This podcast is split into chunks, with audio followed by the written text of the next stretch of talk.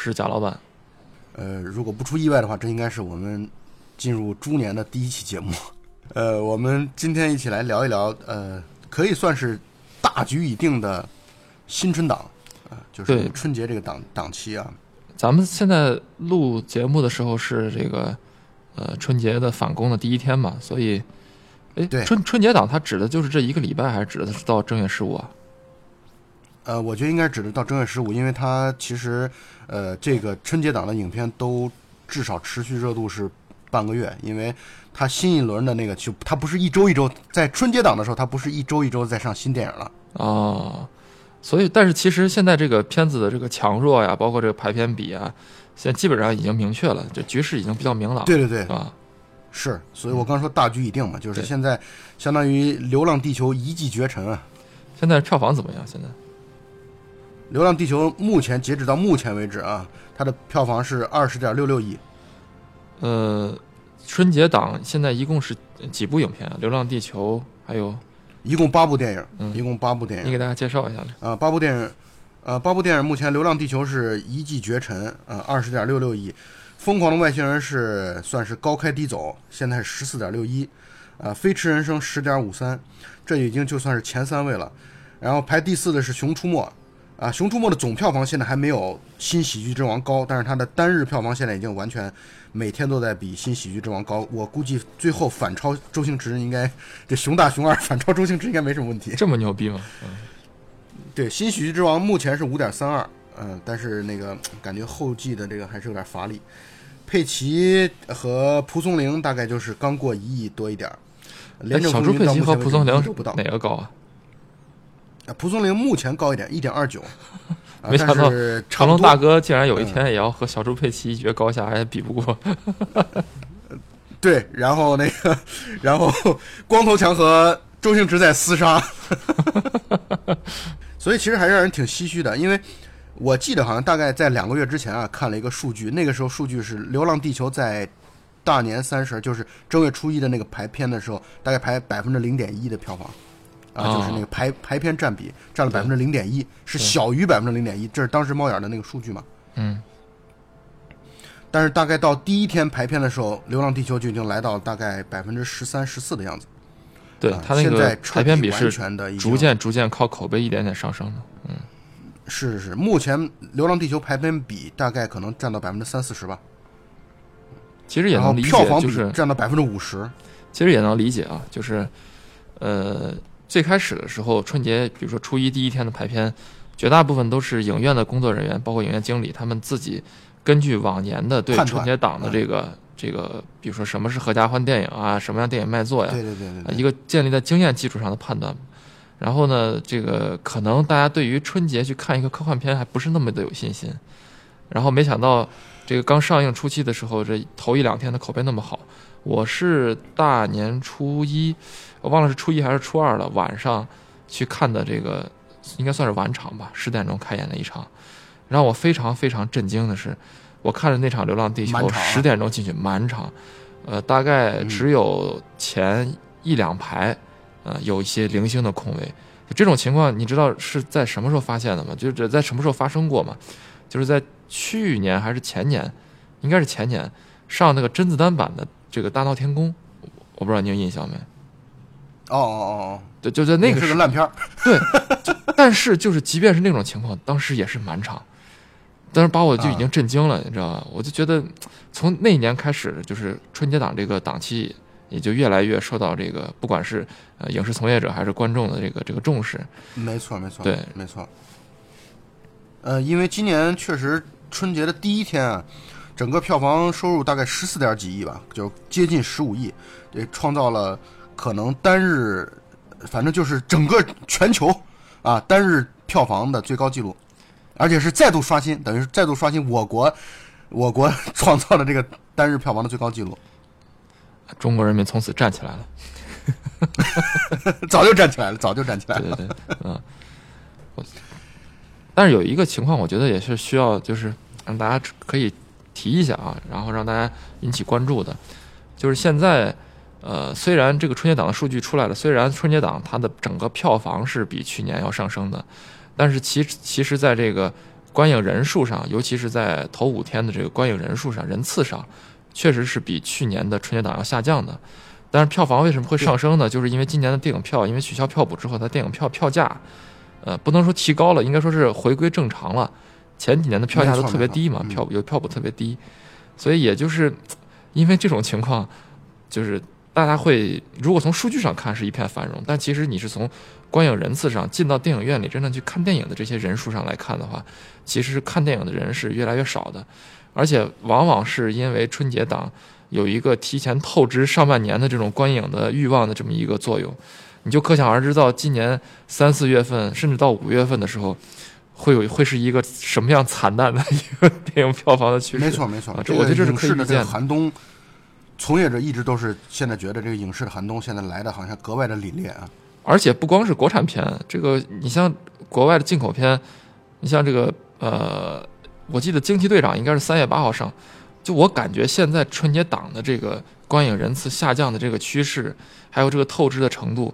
三月八号上映的《惊奇队长》我都不太乐观，我我就觉得有可能都有点危险。对没错，而且这种其实漫威它是在做这种政治正确的事情啊，女人啊、黑人啊，这个黑超级英雄在逐渐起来，但是我觉得国内影迷还未必能够那么快的接受和买账，我觉得哎，你这话就是最大的政治不正确啊！这个说话要小心 切掉。没关系。你看的第一部电影是什么？我这次也是看的《流浪地球》，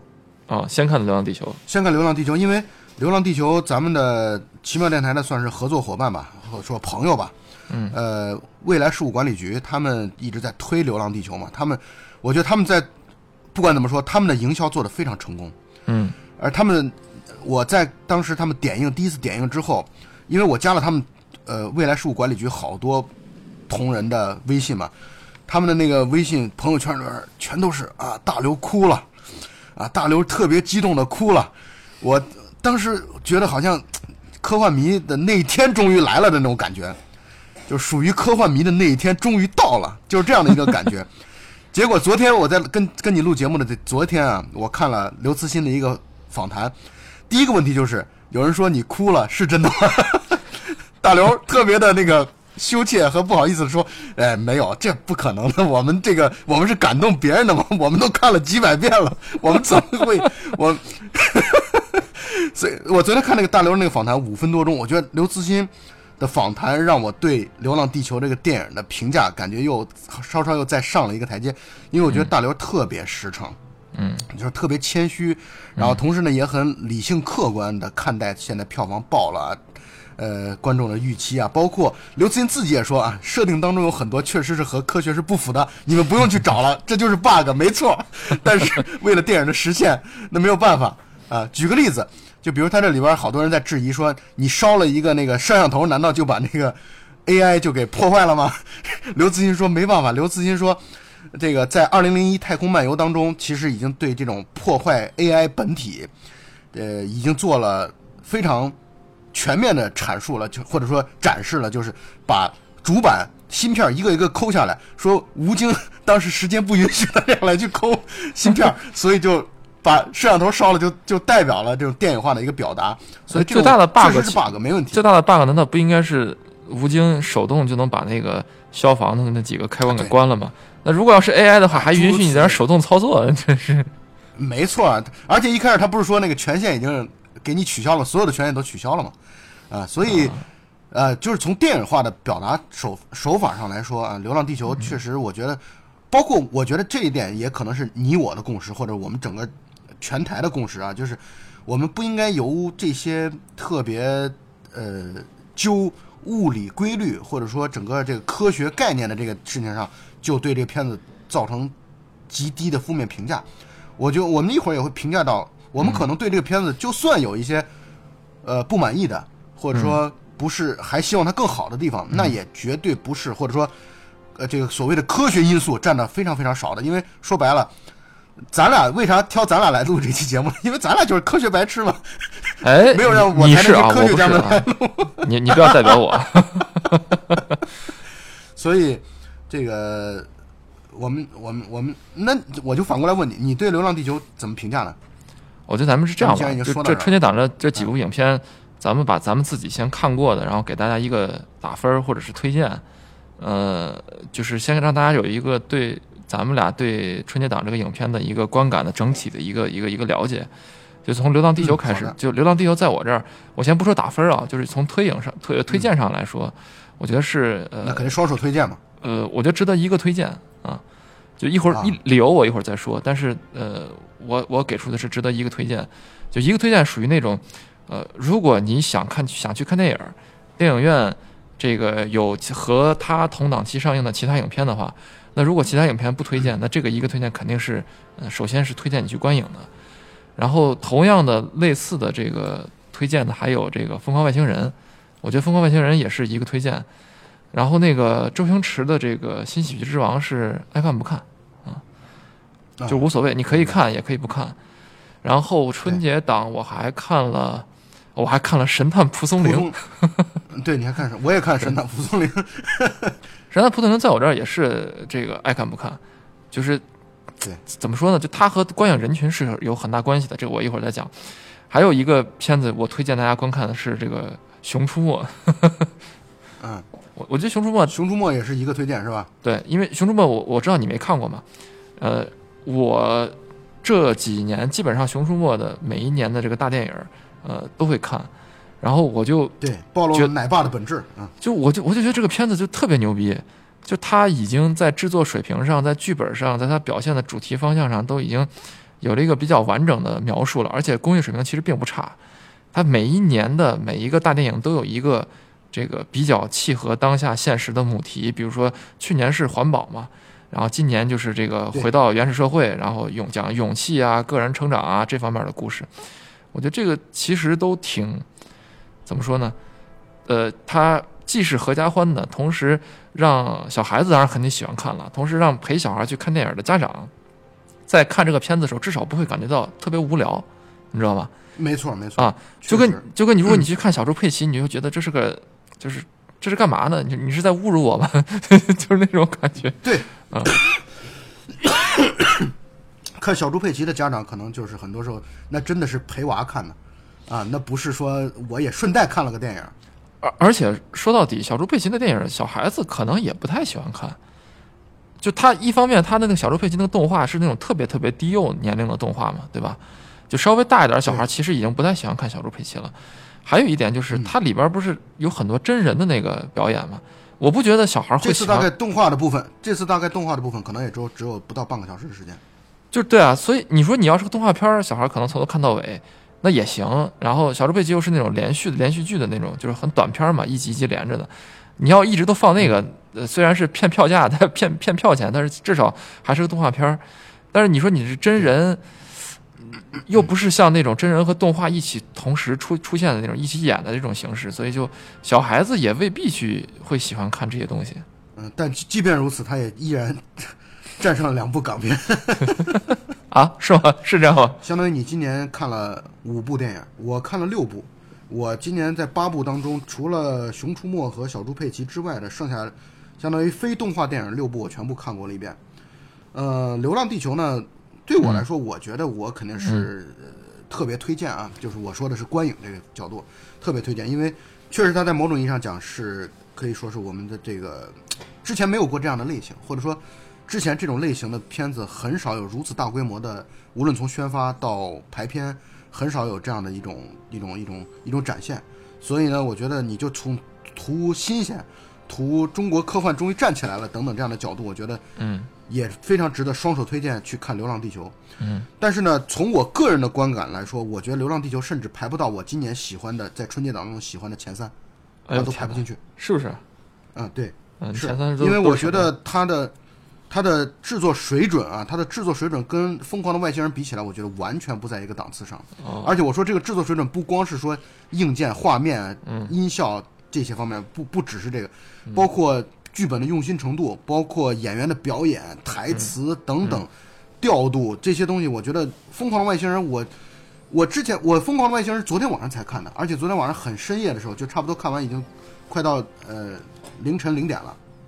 我看完之后，我觉得《疯狂的外星人》是今年春节档当中唯一一部啊，真的是唯一一部比较先进的电影。其他的电影或多或少都你可以看到，就是过去的很多古典派的影子。你比如说，你看《飞驰人生》啊，《飞驰人生》这个片子，我一看着我立刻头脑当中出现电影《阿郎的故事》，就是杜琪峰那个一九八七年的那个《阿郎的故事》，周星驰呃周润发主演的那个。呃，然后《流浪地球》呢，很多人不用我说，网上的网网民啊，很多网友啊，大家也都会把它对标和《星际穿越》啊来去做一些对比。有这样比的吗呃？比吗？对，呃不，呃不是按不是说水平，不是说水平。好吧，好吧，然后《新喜剧之王》就更不用说了，《新喜剧之王》它的它就更老派一些，就是更传统古典一些，就完全嗯在某种意义上讲，很很像是《喜剧之王》，尤其前半段啊，很像《喜剧之王》的一个一个再版。嗯像蒲松龄这个电影呢，你你不知道你有没有这种感觉啊？我觉得它其实《捉妖记三》《捉妖记三》吧，你你也你也可以这么来理解它。但唯一就是《疯狂的外星人》，我觉得是一个呃充满了呃或者说有一点有一点有一点先先进性的。虽然它是疯狂系列啊，宁浩的疯狂系列，但我觉得它有很多与时俱进的、先进的，并且感觉和目前国际制作更接轨的这样的一种一种表现。所以我觉得。呃，我我个人觉得，从电影的角度来说，《疯狂的外星人》在我看来应该是、嗯应该是最好的啊。那新喜剧之王呢？新喜剧新喜剧之王的问题，则是这个片子太太挑观众了，就是、嗯呃喜欢的会特别喜欢，不喜欢的会把它会特别失望。嗯因为我看了那个很多评价，排名前几的全都是说周星驰，我求你了，别别别这样了，就是你别别再这样透支自己的这种信誉了，或者嗯或者名声了。然后对于蒲松龄，你知道他们的评价就是成龙，你就不要再拍片了，他跟新喜剧之王还不太一样。老老戴，你你喜欢那个新喜剧之王吗？你个人我非我非常喜欢新喜剧啊，嗯所以所以所以就是你你应该就是在豆瓣里边写那种评价的，就是那种说你不喜欢那是因为你不配，是吧？哎不不不，我我我这种这种话不敢这么说，我操，我我觉得喜喜欢新喜剧之王的人，应该都是比较怀旧的，或者说比较他妈的已经老了的人，就是啊，有点就嗯、对，就是这个口味上已经跟不上时代了，已经。那其他几部呢？因为其他几部我没有看。对《飞驰人生》，我是觉得我用三个字评价它就是没意思，两个字评价就没劲。就是这啊片子，你从一开始你就知道啊，好吧，一个人他要付出去跑拉力赛啊，他为了实现对自己儿子的一个承诺，嗯然后过去战友的一个承诺，然后实现自己的情怀，然后要跑拉力赛，然后面对着一个强劲的对手，并且最终获得了胜利啊，嗯就这么一个一个故事。所以我觉得，如果让我来评，啊、评前几位的前，就我个人喜欢的前三，反而是《疯狂的外星人》《新喜剧之王》和《廉政风云》。《廉政风云》虽然豆瓣评分四点二分，啊廉政风云，你分不是说据说不是烂片但吗？你呃，如果真正看的话，就会发现它其实，在我看来，我觉得它跟无双也没有什么编剧上的、档位上的那么大的差距。我觉得，他只不过就是把这个故事讲的太复杂了，其实反而是把哦故事讲的太复杂了。啊嗯，廉政风云是那种呃传统的港片呢，还是说它是就是不太不不那么像港片的那种呃为大陆人拍的那种电影呢？呃，它不是传统的港片，但也不是为大陆人拍的那种电影，就是该怎么说呢？它有点像，或者说他在追求的效果啊，还是走的追求的像无双那样的效果，追求的像呃看不见的客人那样的效果，就是他不断的反转，不断的反转，他在不断的追求这个反转，并且因为《廉政风云》你没看嘛，所以咱们就草草的来去说一下就行了。廉政风云》这个片子，它追求的就是不断的翻转。虽然这里边其中有一些翻转的力度有点不太够，但是我觉得它至少在在强调这种翻转点的密度，嗯，呃，就很像在追求无双的那种感觉。虽然无双的那个翻转力度特别大嘛，无双那个就呃相当于模仿那个非常嫌疑犯嘛。呃，没错啊，所以呢，我就说它其实不是一个，就是《廉政风云》这个片子，它不是一个，不是一个港味儿的这个电影，它有点像，它有点像这种这种好莱坞式的这种警匪类型片的这种这种追求，那那他烧脑它吗？不是那种，我觉得有点烧脑。我其实我觉得他还是有点烧脑的，哦，呃就是说你在看的时候，你不可能说是我完全不带着脑子去看，所以《廉政风云》这个片子它其实不适合春节档。对啊，我也觉得很奇怪，为什么大大过年的，然后你要放一个廉政就是反腐的这么一片子？我当时还想呢，这个是不是有这种什么呃这个这个政治上的考虑啊？就比如说希望大家这个某些单位组织观影，但是想那过年的哪个单位会组织大家看电影儿？而且廉政公署式的这种反腐倡廉，跟我们这种反腐的路数不太一样啊。啊，这 所以 就是他主要是缺乏党的领导，我觉得还是不够彻底，所以坏人才能够不够彻底，不够彻底。嗯嗯嗯，没错没错。嗯，而且呃，春风吹又生嘛，对他们坏人来说。好，那咱们先说一下《疯狂外星人》吧，因为我是觉得他的这个制作水准啊、投入的成本啊各方面是可能春节档投入最大的。对，呃，你说投入成本指的是这种电影制作成本，是吧？后期啊什么这些。对，呃包括宣发，我觉得应该也都是宣发肯定是。那你那你说《流浪地球》它制作成本应该也挺高的吧？后期肯定必须呃。但高。我觉得应该是，但是我觉得应该还是《疯狂的外星人》会高一些，因为它从演员的片酬啊，然后你可以从那个光影的制作啊，各方面，包括音效啊这些方面，嗯。我就觉得明显要比其他的电影要高了一个档次。哎，不不不，就工业我我觉得这话可以可以怎么说呢？就是宁浩拍这个片子他已经很成熟了，包括他做的那个就是小县城的那个景，世界之窗的那种搭建，然后包括很多他基本上都是这个片子大部分绝大部分都是室内的嘛，室外的景也很简单嘛，所以我觉得不是应该不会花特别特别多的钱在，比如说这个。呃，像这个《流浪地球》一样，这做电脑 CG 啊什么，但他可能 CG 最多的做的最多就是那个外星人嘛，就是徐峥做动作捕捉那个外星人嘛。我觉得至于你说的这个，呃，包括音乐呀、音效啊等各方面这个东西，我觉得是因为宁浩他比较聪明，他拍这个戏，他第一个路数是他自己已经很习惯的这个拍的这种路数，第二个呢是它里边用了很多的这种，呃，很巧妙的方法，让你觉得他又用心了，但其实这个东西它又不是成本特别特别特别高的。你比如说像这个，它里边用了很多科幻片的这个音乐，但是是用这个民乐的乐器，什么二胡啊演奏出来的，不知道你听出来啊，唢呐啊什么的。呃，对对对对对，尤其它，尤其最经典的那段是《二零零一太空漫游》的那个，他在那个原声音乐用了好多次，好多其中。最最，呃，就是他后来后来外星人等于得势了之后用的那个，就外星人已经戴上那个头环之后，嗯，他用的是民乐版的《二零零一太空漫游》，就唢呐的那个唢呐喇叭的那吹的那个声音，对就其实这个东西是一个非常聪明的一个做法，它又能带出这种风格，同时它还又能够给大家很强烈的这种符号的这种暗示。就是你与之相比，你像这个《流浪地球》的这个音效，就显得有点，我我不知道怎么该形容呢。就是第一个，你会感到似曾相识，就是很多好莱坞片子里边可能都会出现这种音效，大型的这种管乐、弦乐，然后这种重的这种响度很高的这种音效，然后嗡但同时就是寡淡索然无味。对，就是他们没有特点啊，然后很满。再一个就是模仿痕迹特别严重。你像他有的时候，我知道他这个像《流浪地球》想做这种呃赛博朋克的这种这种这种感觉嘛，然后所以他呢里边用了一些感觉是不是像是我不知道是致敬还是模仿。就他有很多这种片子的这种配乐的方式，呃，镜头的配乐方式特别像那个范吉利斯给那个，呃，那那个那个《银翼杀手》的那个配乐，所以就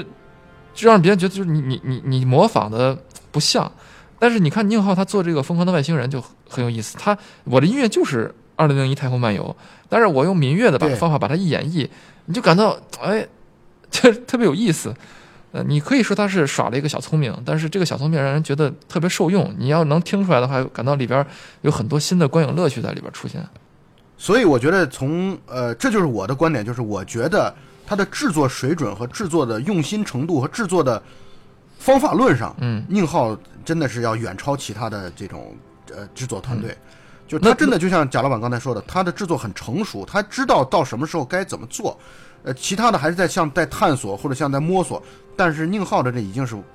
所以在我看来，我觉得宁浩的这一套才是成熟的工业体系。就他自己做了一套坏猴子的工业体系，我怎么做疯狂系列，我该怎么去炮制它？我觉得他已经是业已成熟，真的是业已成熟。你把钱给他砸够了，他就能够给你出来一个什么样的一个效果。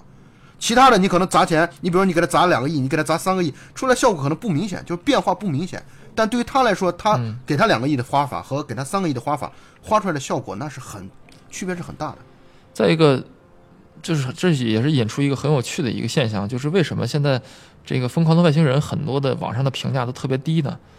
就是我我很好奇，我觉得就像你说的，它是一个比较成熟的一个工业生产体系生产出来的东西，然后又有一些比较好玩的个人表达，再加上又是喜剧，我觉得可能只会有一些人觉得不够，或者是一般，或者平，或者怎么样。但是为什么网上会有那么多人说他这个片子差烂？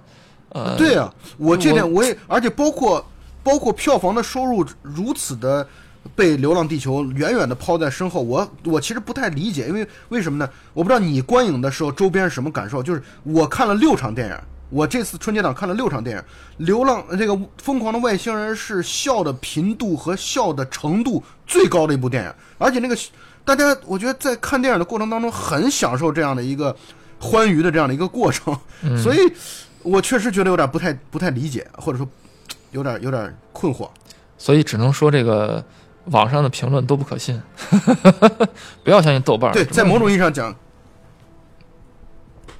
但是但是确实你能够感受到豆瓣的评分啊，或者说这些评分啊，对于票房的影响，现在好像看起来在尤其票价越来越高的这种情况下，我觉得好像这种评价的影响好像越来越大了。我我你你知道我的嘛？因为我没有豆瓣嘛，我也不太看这个什么哪个电影到底豆瓣有多少评分。我觉得豆瓣这这个观影的这个频度太窄了，或者说他给出的这个标准都你都能想象出什么片子会让豆瓣的这个 影迷喜欢，就是他你说他到底和真实的大众的这个观影的兴趣取向到底有多少关联呢？或者是偏差度有多大呢？还真不好说。所以。我现在也是看一看网上的评论，有时候看一看就就就得了啊，不用太当真。所以我自己分析了一下，为什么呃《疯狂的外星人》这么多人，或者是网上的所谓的一些这个活跃的影评人、意见领袖觉得它不好呢？我是呃有这么几点自己的揣测啊，我因为我只仅仅只是揣测，人家为什么打不好，这咱也不知道。第一，我是觉得《疯狂的外星人》可能给大家的这个预期观影预期太高了。对，啊，或者说他在这种喜剧的观影方向的这个预期太高了，结果大家最后一看说，哎，你这个片子好像除了喜剧之外，还有一些其他的一些什么什么东西，它不是一个纯粹的像过去咱们看《疯狂的石头》的时候那样的一个喜剧，所以很多人会觉得，哇，那这个好像和我的观影的预期偏差还挺大的，尤其是你看他这个预告片里边这个，包括他阵容啊各方面，你像沈腾对吧，黄渤。这么牛逼的这个喜剧阵容，再加上导演是宁浩，所以大家自然而然的就说你这个喜剧感很强，这是应该的。啊，这是我觉得就是一个观影预期的问题。第二个观影预期是，这个片子不是说改编刘慈欣的那个《乡村教师》嘛？对，但是其实这个片子跟《乡村教师》就一毛钱关系都没有，就真的 压根儿压根儿一点联系都没有。很多人可能去看这个片子是为了去看《乡村教师》，再加上同档期的这个大刘的另外一个片子《流浪地球》，所以就是有一种比较的心态，你知道吧？这这本来这两两种片子，我觉得就没什么可值得比较的，就它完全就是两种不同的片片子。第一个片子就是有科幻感的一个灾难片儿，就是《流浪地球》嘛。第二点是这个《疯狂的外星人》不是改编自大刘的另外一部短篇小说叫《乡村教师》嘛？呃，所以很多号称改编的，但其实看完片子之后就发现跟他《乡村教师》真的一毛钱关系都没有。对没关系，没关系。所以我也很好奇，就为什么这片子片头还说这个改编自什么什么，其实剧情跟那个包括设定啊什么，压根儿就没联系。呃，所以可能我相信有很多人也是因为同档期上映了大大刘的另外一个电影《流浪地球》，所以他也想去看一看，就是同样是大刘的电影改编，然后这个宁浩会玩出什么样新的花样。结果发现看完之后跟《乡村教师》压根儿就没联系，可能是不是因为这一点，所以打分也不是特别高啊？这这就是我现在能想到的。这一点可能没事，你继续说，嗯，你先说。所以这就是我现在能想到的呃两点。从观众的角度来说，呃，观影预期的角度来说，大家可能对于预期的一些不符啊，导致对这个片子评价会比较差。因为像春节档厮杀这么严重的这个档期，这个观影的头一两天的这个口碑是非常非常重要的。如果头一两天口碑对极其的重要。如果头一两天口碑起不来的话，那后面基本上就属于那种被碾压及被甩开的这个程度了。但是你也可以看出来，就是它的至少在制作水平上，这个诚意上是我觉得是够的。呃，第三个就是最后一个，我觉得为什么它就咱们回到这个像《疯狂外星人》，为什么它评价不高呢？我觉得可能再往深的想，就是这个片子其实在整个的它这个片子的表达，包括它的剧本的文本上，它是呃，你可以说它是闹剧啊，也可以说它是喜剧。其实我觉得它里边做的非常到位的是更深层次的一些讽刺性的东西。它不光讽讽刺了这个片子里边，比如说你像呃什么所谓的 C 国政府，其实就是讽刺美国嘛，对吧？或者说讽刺了中国人看美国大片里边的中国人眼中的那种美国特工的形象。然后呢，对对，然后接下来他你像包包括主角黄渤、沈腾这两个人也主角，他也也在讽刺，对吧？他并不是说这个主角就一定是非常非常怎么怎么样，他们身上非常多的劣根性，而且这些劣根性是在我们身边的人，甚至我们自己的身上就能看到的。第三个，他甚至是在讽刺这个外星人，这个外星人是一个外来者。你如果不把他当成个外星人，咱们现在就是想啊，这个外星人如果是一个呃武林武武武功高手、武林高手，对吧？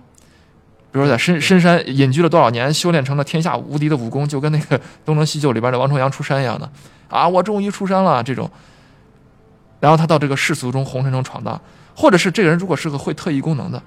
对吧？突然间有一天发现自己好像一一个什么超能力就出现了，其实这个片子一样能演得通。但是这里边因为他是外星人，是一个完全隔绝于地球文化、隔绝于中国文化、本土文化的这么一个外来者。他在这个片中，从最开始的，呃，这个，如果他能称为称之为人的话啊，这种人物的这个这个这个状态动机，到他片子中间他是如何改变的，到他最后如何离开地球的，就离开这个环境的，他讽刺的其实是更多的人，甚至包括在看电影的那些观众本身。就如果你能够从片子中看到这种讽刺的话，我觉得很多观众可能会觉得这对自己是一种冒犯。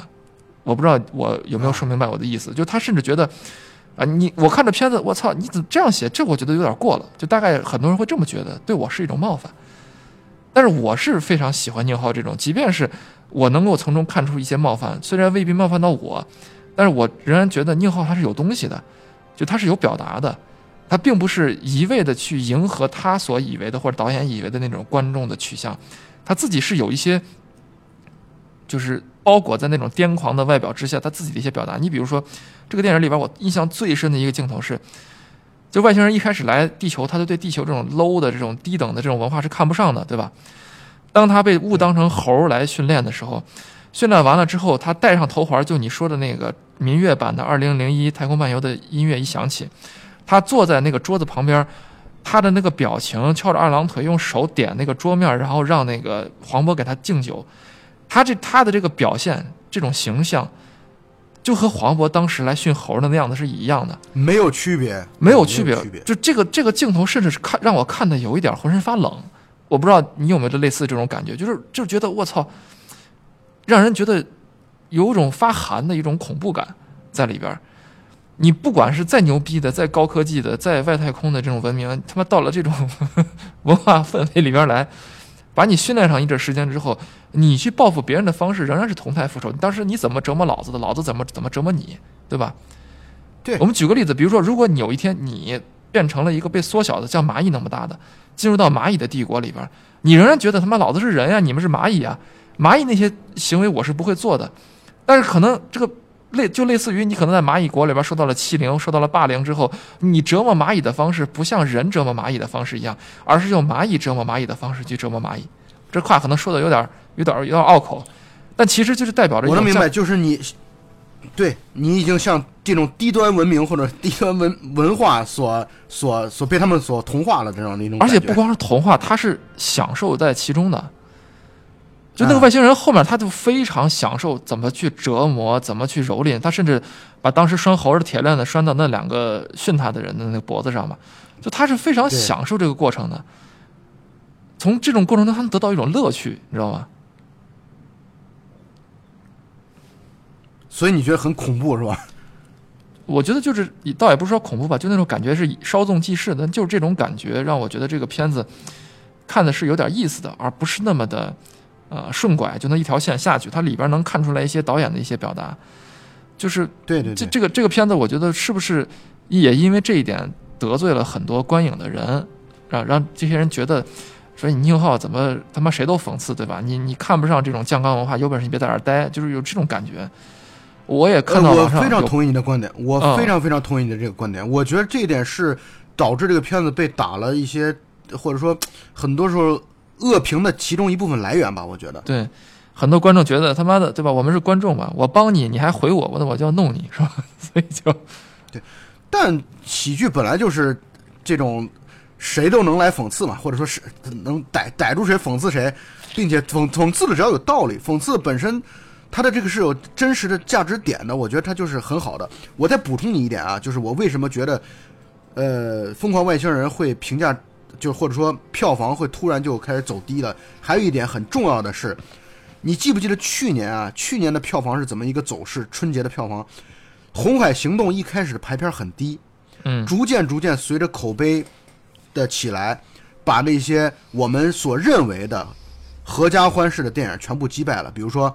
像什么呃《唐探二》啊，也不能叫击败啊，至少并驾齐驱吧。嗯就是《唐探二》啊，然后还有其他的几部电影，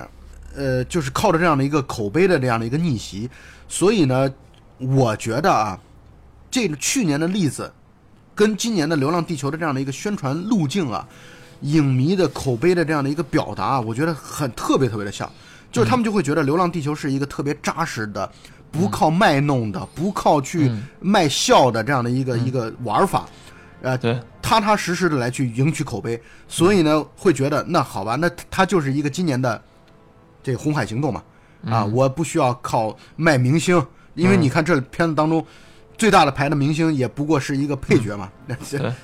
像助演一样，对啊，主角的主我跟你说主演都，吴京大哥绝对是主角，嗯，对，他是精他是精神他是精神精主角主角，他从戏份的角度来说，他从戏份的角度来说，肯定不是最大的吧。啊，观众其实就想去看吴京的这张脸，但是看了之后发现三分之一有吴京，三分之二没有他。你所以你是觉得他其实在观众在观影的过程中有点这种就是情感上或者说这种观影预期上的归类，就会觉得这种啊这么大的大制作，但是其实又不是靠明星堆积出来，它一定是良心之作，然后所以在口碑传播中，越来越传播这种这种调性，嗯没错，我就是这个意思。我觉得它其实就很像去年的《红海行动》的那个嗯给大家所带来的冲击感。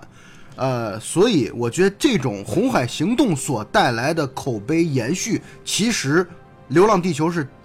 吃到了这部分的红利的嗯啊，我有这样的一个观感。嗯。再一个，可能今年我觉得这票房，因为我有一个朋友，这个亦师亦友的关系吧，我觉得那个那位老师也给我一个非常大的一个启发，就说他说这个为什么《疯狂的外星人》呃国内票房不佳呢？是因为呃有很多的这里边的这种梗啊，或者这种文化差异是北方人更能够理解，而南方人可能不太吃这一套的。你如果从全国的这个票房市场来看的话，你比如说像那个呃沈腾不是给那个美国人发烟嘛？就是哎，来来抽两个，抽两个，往人身上扔烟，然后最后那烟掉了，他说哎不喜欢抽烤烟，就就我就是我所生活的这个北方的这个环境，包括我去去看到的一些地方，这种环境其实特别特别的真实，特别北方。就北方人让烟全部都是这种方式，就给给你扔啊，弄完啪往身上甩。他他是非常就是沈腾这个表演是非常到位的，而，南方人他不是递烟，他不是递烟，他是通过扔烟的方对式，对对对对，然后来表达跟来表达跟你的亲切亲近，其实是在某种意义上讲，就跟就跟那个春晚很多小品是南方人是 get 不到那个笑点是一样的，我觉得这是文就是文化差异，而且北方的很多这种笑点是就是有文化背景的潜台词的，就是他可能真的没那么搞笑，然后真的也是很就是比较比较俗气的，但是呢，就是因为你长期浸淫在这样的文化里边，所以他可能只要一拿出这个范儿来的话，你觉得非常可笑。但是这个很多南方的这个观众，你像他们也不太喜欢看春晚嘛，所以就是我觉得怎么说呢，就是呃，你也不能说春晚 low，也不能说春晚土，只能说这种文化差异的不同，然后导致了这个在笑点上可能呃有一部分人是看就是不太那么能享受这样的笑点，觉得这个东西没啥，就像一个小品一样啊。包括你看那个黄渤在这个片子当中，在《疯狂外星人》当中刻意的用青岛普通话在念念台词嘛，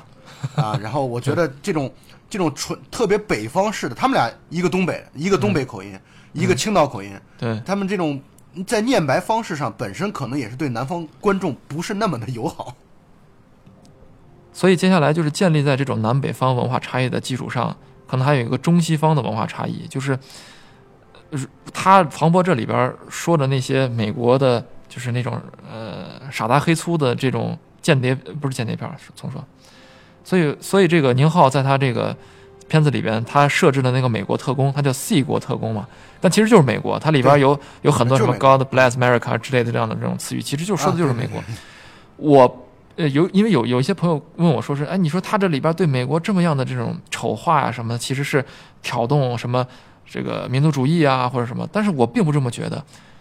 我觉得他，你就如果你解读的深一点，当然可能是我想多了啊。就如果你解读深一点，他其实说的是，就是中国人通过美国大片里认识到的那个美国，那个虚幻的美国。你想，他如果真的说这个是美国，他为啥不说他 A 国或者是 U 国，对吧？他为啥说是 C 国呢？如果真的说到对其他国家这种符号化的这种呃呈现，或者说这种歧视，那你其实看看这个《流浪地球》里边，就他提到了最后这个呃各国的这个。救援车辆纷纷的在救援行动失败之后离开了那个基地，离开了发射塔。然后其中这个日本的说日语的这个人，他就自杀了嘛，对吧？说啊，好想喝老家的味增汤啊，然后就自杀了。对。然后最后啊，然后最后给出了这镜头里边，所有的国家都给到了，唯一没说话的就是美国。美国只有一个镜头，就是没错。那啊那个星条旗盖在了，就像盖在一个棺材上一样，盖到了他不知道什么车辆中间的一个核核形的一个一个物体上。那我觉得这个。你你难道不觉得这是一个，呃，对其他国家文化这种刻板的一种理解或者一种表达吗？我觉得都是啊，其实都是。相反的，你像做到这种癫狂的这种程度，像呃宁浩这种做法，我觉得并不完全是，好像说是好像对别的国家的一种讽刺或者这种矮化、一种丑化。他其实丑化的是我们自己的认知，就你觉得美国可能大概是什么样子，我就把那样子演给你看。但这种不真实，其实是。我觉得是他有意为之的，啊，对，我同意你这个观点啊。我觉得，呃，至少在我看这个片子的时候，我觉得他这种讽刺是属于无差别、无差别化的讽刺的。对，他不是说我就盯住美国，我盯住美国，你看我他妈的要让大家看到，你看美国是个多 low 逼的一个国家，你看他们的特工多烂。啊，他其实我觉得不是这样的，只不过因为，只不过因为我们平时太熟知美国大片当中美国特工的一些形象了，所以他把这些形象拿出来颠覆，他颠，因为这样的颠覆对你来说没有观影的这种接受度上的困难，因为你你平时看的太多谍影重重这样的片子，你会知道他身手都特别好，去哪儿都特别干练，做什么事情特别呃特别精明，特别麻利，特别特别轻巧。但是呢，我在这儿解构给你看。你看，其实，在我们这样的一个喜剧的大杂烩的当中，你们平时所看到的这些特工，他也有这些特别蠢的、特别情绪化、特别糟糕的这样的一些时刻，被玩的团团转啊！你跟我们的这个就像农民一样的这个耍猴的黄渤，和那种农民企业家式的呃沈腾的那样的一个一个一个 low 的程度没有区别，他。并不是在讲说你美国就很糟糕，我他妈煽动大家对于这种民族情绪上的，你看正是贸易战的如火如荼的时候，你看我们通过电影赢你一头，我觉得不是这样的。我在我看来就是那句话，它是无差别式的攻击的。你看他这片子当中不是对俄罗斯人不是也有一个 也有一个这种这种这种调侃吗？对，呃，就我觉得，嗯，就是宁浩对他对片子里边。就他不光是攻击，呃，不调侃或者说嘲笑、讽刺，呃，这个所谓 C 国特工，他对所有的文化符号，啊，所有背后的一些文化背景，他他都在讽刺。他甚至就是我说那他拿他拿出来什么，他拿出来什么就就调侃什么，讽刺什么，制造笑料。我觉得他就是一以贯之的在做这件事情。甚至他讽刺到最后，他他连就是观众都讽刺嘛，就是我刚才说的那个，就连在底下笑的那些观众，他可能都在讽刺。他可能，我觉得他是。不管是导演还是编剧，他对于这种观影者，他也是有一点就是无所谓，就是你们能能不能看出来，都那都都那么回事儿。我知道你们绝大部分人过来就是为了看小品，就是为了笑的。我觉得他可能有这样这样一点会冒犯到很多人，这也是就刚才我说的嘛，就是他可能口碑啊、评价呀，并不是那么的好。但是如果我觉得你希望在呃，爆笑或者是在在在观影的这种爽感之余，还能有一些思考，就是对你所生活的这个环境，对你所熟知的这种呃，你生活在一个怎么样的一个一个 low 的这一个文化环境中，长期生活而不自知，那可能有这样的一个让你爆笑之后能够有一些警有一些警醒的这么一个片子，我觉得是挺好的。也是因为这样子，我觉得它不太适合去放到春节让大家去看。对，就是啊春节你就乐呵乐呵得了。结果呢，他竟然在在这个时候，你还你还调侃、讽刺、批评我们，对你你凭什么？了你你谁呀、你你 哪位？你调侃讽刺我们，就就是有点这个意思。所以，宁浩这个片子当中，我觉得他可能，我结合一下你刚才的观点，我觉得他之所以被批评，还有一点就是有一点，有一点个人的骄傲或者说精英主义在里面。嗯，这种精英主义和和骄傲导致了大家会觉得你你凭什么？为什么是你？你我们大家只是想来看黄渤和沈腾乐呵的，你还想来呃呃批评我们？这个嗯我我大概能明白你的那个意思。我觉得我我现在你说完之后，我我很认同这个观点。然后接下来就要说到沈腾和黄渤在这个片子当中表演实在太出色了，我觉得。嗯嗯，我觉得黄渤更出色。他们黄渤比沈对腾可能更黄出色一点。渤在黄渤黄渤在片子当中，很多时候是通过自己的表情、无台词的这种表现，嗯把喜剧表达的非常非常的出色。他的那个面部表情，包括看到那个美国特工吃了他。拉出来那个球的时候的那样的那些表情的细微的变化，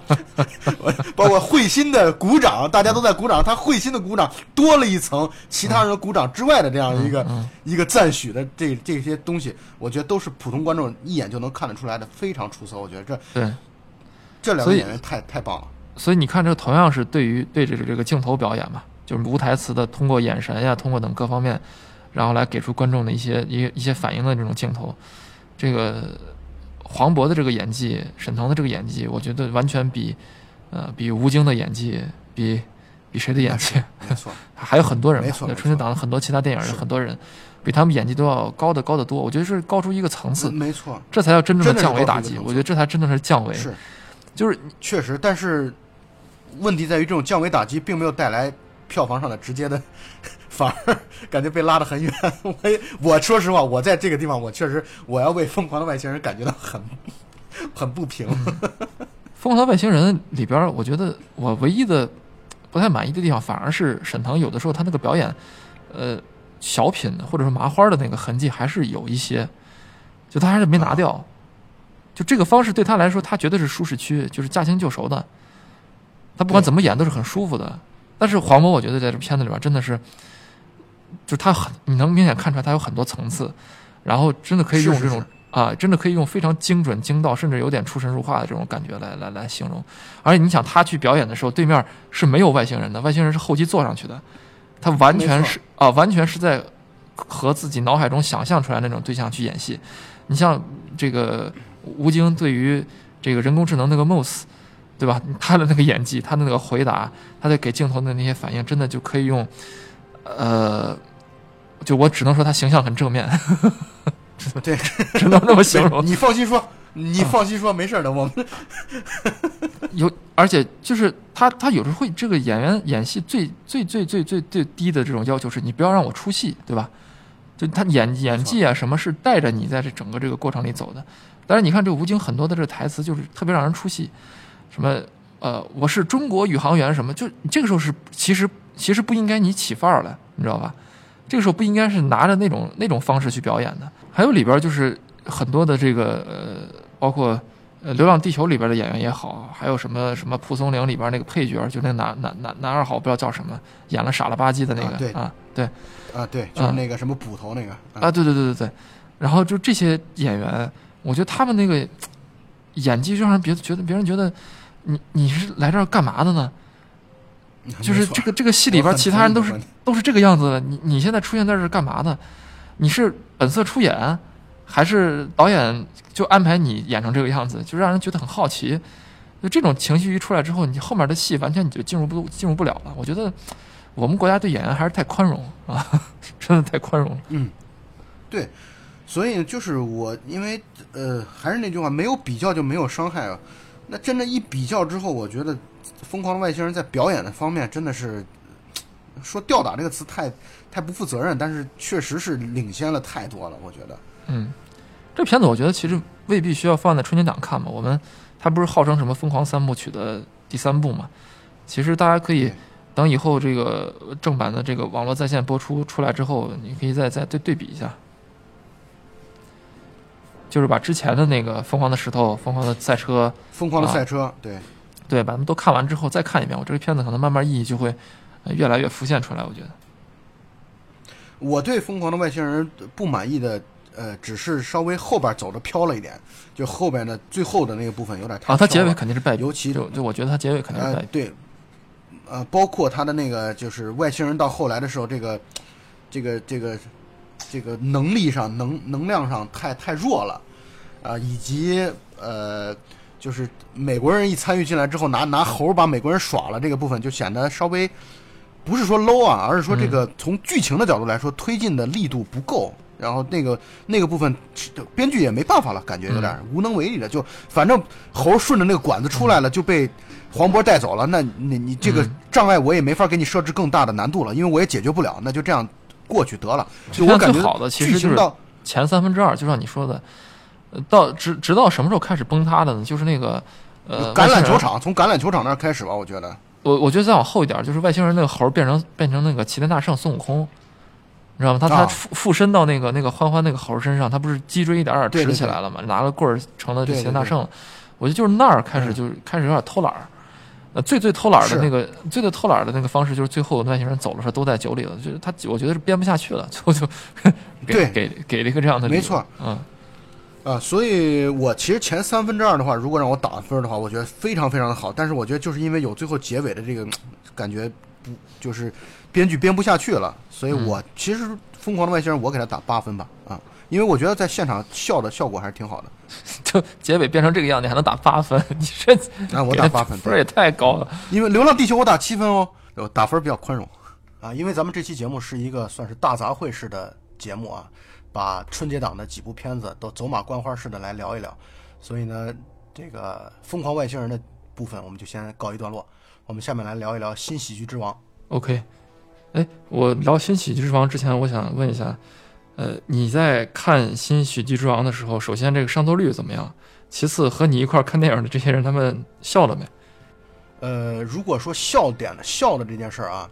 我个人觉得这次我身边看到的笑的最多的应该是这个，就是《疯狂外星人》，而且因为我选的那个时段嘛，晚上九点半，上座率挺高的。呃，《新喜剧之王》这个片子上座率也挺高的，因为我看的那个时段也算是黄金时段，但是笑的效果和频度明显不如《疯狂外星人》。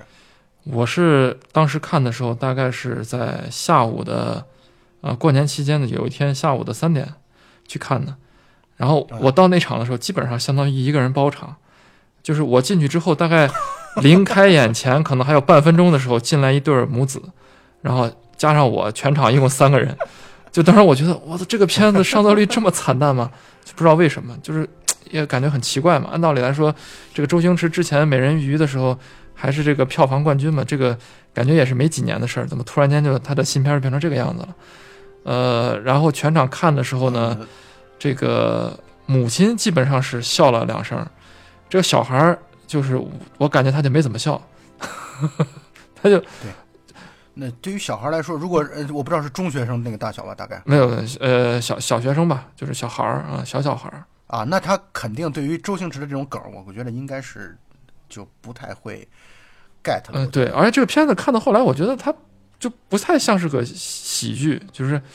不是也或者这话也没说的很准确，就是不太像是一个纯搞笑的爆笑的这种喜剧，就是一对有些情节看到后面让你感觉有有点心里有点心酸。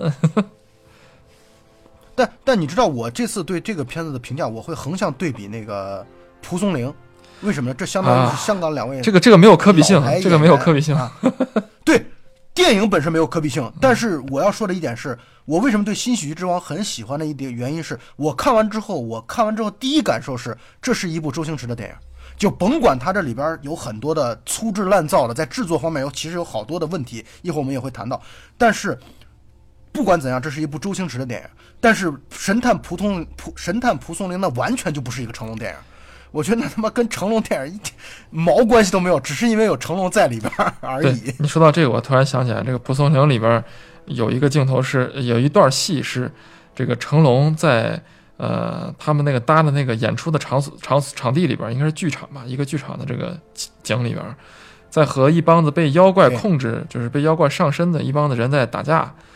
然后他啊，就你很明显能感觉到这个导演说：“哎呀，大哥，你还是打一场吧，虽然你现在可能也打不太动了，但是你你过去那个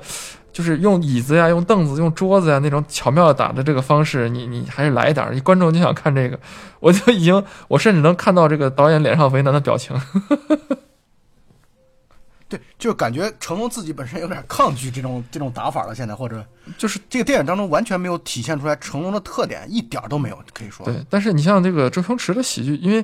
呃，第一个是周星驰在《新喜剧之王》里边，他毕竟没有出镜嘛。然后呢，第二个呃，第二个原因也是因为呃，就他这个喜剧这个方式，我觉得是比成龙肯定这种真打或者这种呃杂耍式的这种武打打法，要艺术生命会更长一些。你想成龙他已经年龄已经这么大了，你让他再像过去，毕竟要求他像警察故事那个时候那么搏命的去演出，我觉得也是不太可能的。一点儿感觉这个电影当中一点儿成龙的痕迹，几乎可以说是都不太看得出来啊、就是你把那个人换成另外一个人，你甚至你可以从《神探蒲松龄》当中，你可以把成龙那个角色，你换成咱们曾经看过的警察故事当中那个董彪的角色，就彪叔。我觉得你把他换成彪叔没有任何的问题。没想到成龙也有成为彪叔的一天。对，彪叔就是曾经成龙的成龙呃，就是成龙的未来，你知道吗？他现在展现出来这一点了。哇这话听起来好心酸啊，太心酸了。然后过去咱们在一直在说香港电影里边那个双周一成嘛，对周润发、周星驰、成龙，对对吧？呃你就明显能发现这些人，你像成龙，他就一定在片子里边要有一些这种杂耍式的打法，然后他变现在他已经明显打不动了嘛，所以他的这个片子现在越来越不成龙了。然后周润发呢，这两年他演了有演了很多好片子，然后呢也演了这个不少的这个烂片子，这个呃，周所以在上一部周润发就我看的周润发的上一部电影应该是《无双》，就是《无双》，我觉得片子拍的还是不错的。然后呢，里边他专门我我估计导演也是为了希望大家说，哎呀，你们小马哥毕竟来演戏了，一定要让大家回想一下小马哥当时那个形象，对。啊，当时拿着就是拿了两把冲锋枪，还同时拿着手枪，就跟小马哥一样的，在枪林弹雨之中非常潇洒的转身，然后这个向着敌人去扫射，然后他也留了这种有点这种回忆杀的这种镜头。然后这个周星驰这个《新喜剧之王》里边，那就更不用说了，他不光是呃有他传统的一些喜剧的做法，他里边甚至就在片子最开始没多久的时候，就已经重新演了一遍自己的这个呃《喜剧之王》里边的那个周星驰说“我养你啊”那个那个镜头。对对对对，嗯没错。然后包括其实片子的一开始的第一个镜头，就是他喜剧之王时候的那个努力奋斗那个大海的那海浪的那个镜头嘛。对对对对，哎这个片子有很多人去诟病他的一个很重要的原因是觉得周星驰太过于的炒冷饭了，就这片子恨不得把《喜剧之王》当中的很多桥段拿过来来去重现，就好像你刚才说的那个，这个片子里边有一个那小小富二代嗯。叫李阳，嗯。然后和这个女主角之间又组了一次张柏芝和那个周星驰的那个 CP 嘛，然后就那一段儿。嗯，所以很多人在诟病这件事儿，但是我先抛砖引玉的来讲讲，我觉得这个片子的几个亮点啊。你能打几分呢？第一个呢，就是这个片子打分的话，我这个打分不客观，你最好别问我这个，因为我这个片子我很喜欢，啊，情怀分啊，那不问了。我得先说说原因啊，我得先说说原因。这个不不只是情怀，就是这里边的几个原因。第一个呢，就是我觉得他用了一些非著名的演员，可以说王宝强其实在这里边，呃，他其实从戏份的角度来说，他肯定不是一个主角嘛，嗯他主角肯定是那个女演员，然后所以他用非著名的这些演员，竟然能够构建出一个很好的，相对来说，在我看来很比较原汁原味的周星驰的电影。嗯这个事情让我觉得已经是一个很不错的事情了，这是第一点啊。第二个呢，就是在快到结尾的那段时时候，就是呃那个女主角去参加那个相当于片子当中虚构出来了一个周星驰的电影的选角的那个时候，不是让她去，她相当于重现了自己那个渣男男朋友，嗯然后呢那个骗她的那段，在雨中的那个羞辱她的那段嘛，她饰演了那个角色，并且她在面对考官说：“那你再演一下你被骗的这个角色的时候，他没有重现自己当年真实现实当中发生的那一段，而改了一个版本。我觉得这件事儿其实相当于是告诉了我们大家，小人物重新活一遍，或者说在喜剧的角色当中，或者说在表演的角色当中，你可以把你自己的人生重来。你可以有一些和你原来的人生轨迹不一样的这样的一个道路。我觉得他是有这样的一个隐喻的，这是第二点。第三个呢，就是马可这个角色，虽然我说王宝强这个角色他不是重要的，嗯但是马可这个角色的设置体现了周星驰的一种野心，就是他在《喜剧之王》啊，就过去的《喜剧之王》当中，其实只讲了周星驰这条线，但是他在《新喜剧之王》当中，通过马可这个角色，他讲了你成为了喜剧之王又怎么样呢？你成为了一个万人敬仰，成为一个特别著名的影星之后，你也有过气的那一天。甚至到后来的时候，通过一个撒尿的那样的，就是吓尿了那样的一个视频，又重新红过来，在我们看来是一个很心酸的一个状态和过程。就是它展现了你成为了喜剧之王之后又会怎么样的这样一个更加阴暗的版本。就是它跟喜剧之王那种相对来说比较励志的啊，比较阳光的、比较向上的那样的一个调调比起来，马可这个角色在我看来就是完全是他对自我的身份的一种调侃，或者说自我身份的一种怎么讲一种一种暗暗向的设置啊。第四个呢，我觉得好的地方就在于他那个恐怖桥段拍得特别好。我操，我我看到那个那个女主角，她从那个柱子后面露出半边脸笑着的那个镜头这，我操，我真的吓尿了。我就我就拍的很好，那个恐怖桥段拍的拍的部分就是戏中戏的部分拍的特别的好。第五个让我印象深刻的点就是，他这里边有一段向灾难艺术家致敬的部分。他不是去见了那个著名导演，他作为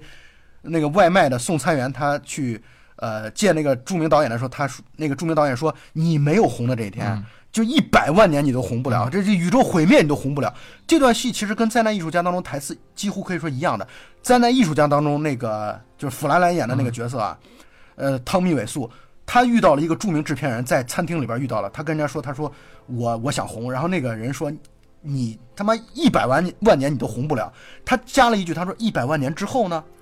然后他就当时就把那个制片人等于问住了。这个片子当中也是这样，这个女主角就问那个导演说：“那宇宙毁灭之后呢？”现场在出了这句台词之后，现场就是观影的现场，好多人笑了。啊，我觉得这句话其实是很像灾难艺术家在致敬，并且致敬的挺好的一个部分。第六个呢，我觉得这个故事相对来说是完整的，跟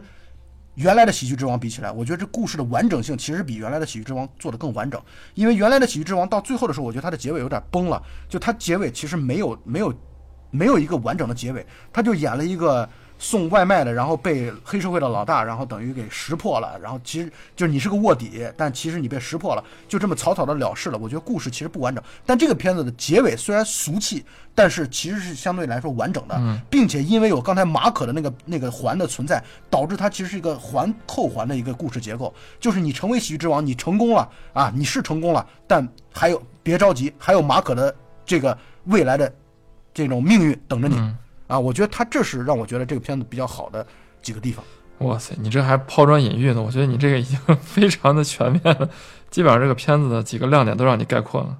但是你这个接下来你就可以开始批判了。没，我我其实没什么可批判的。就这个片子，呃，如果在我这儿来说，就是就大家可以可看可不看的一个一个一个片子。就是不看的人是可能是，比如说你觉得就跟我那天坐在和我一个电影院里边那个带小孩去看，他以为可能看到一个闹剧，自己和自己的儿子能够非常爆笑的度过一个下午，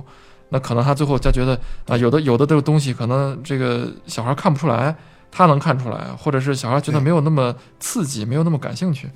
就这样这种观影人群，我觉得不推荐了。那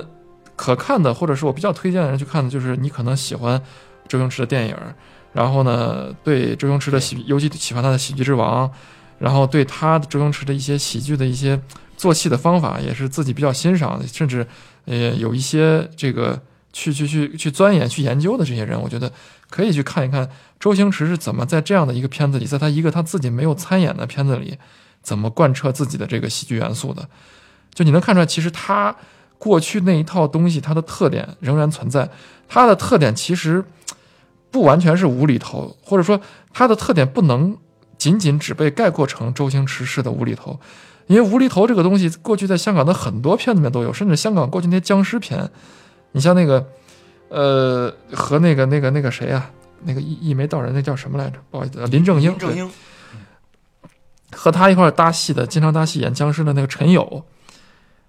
陈友就是对周星驰，实际上是陈友一个温拿乐队，温拿乐队和谭咏麟他们一起出道的那对那波人。很棒那个人。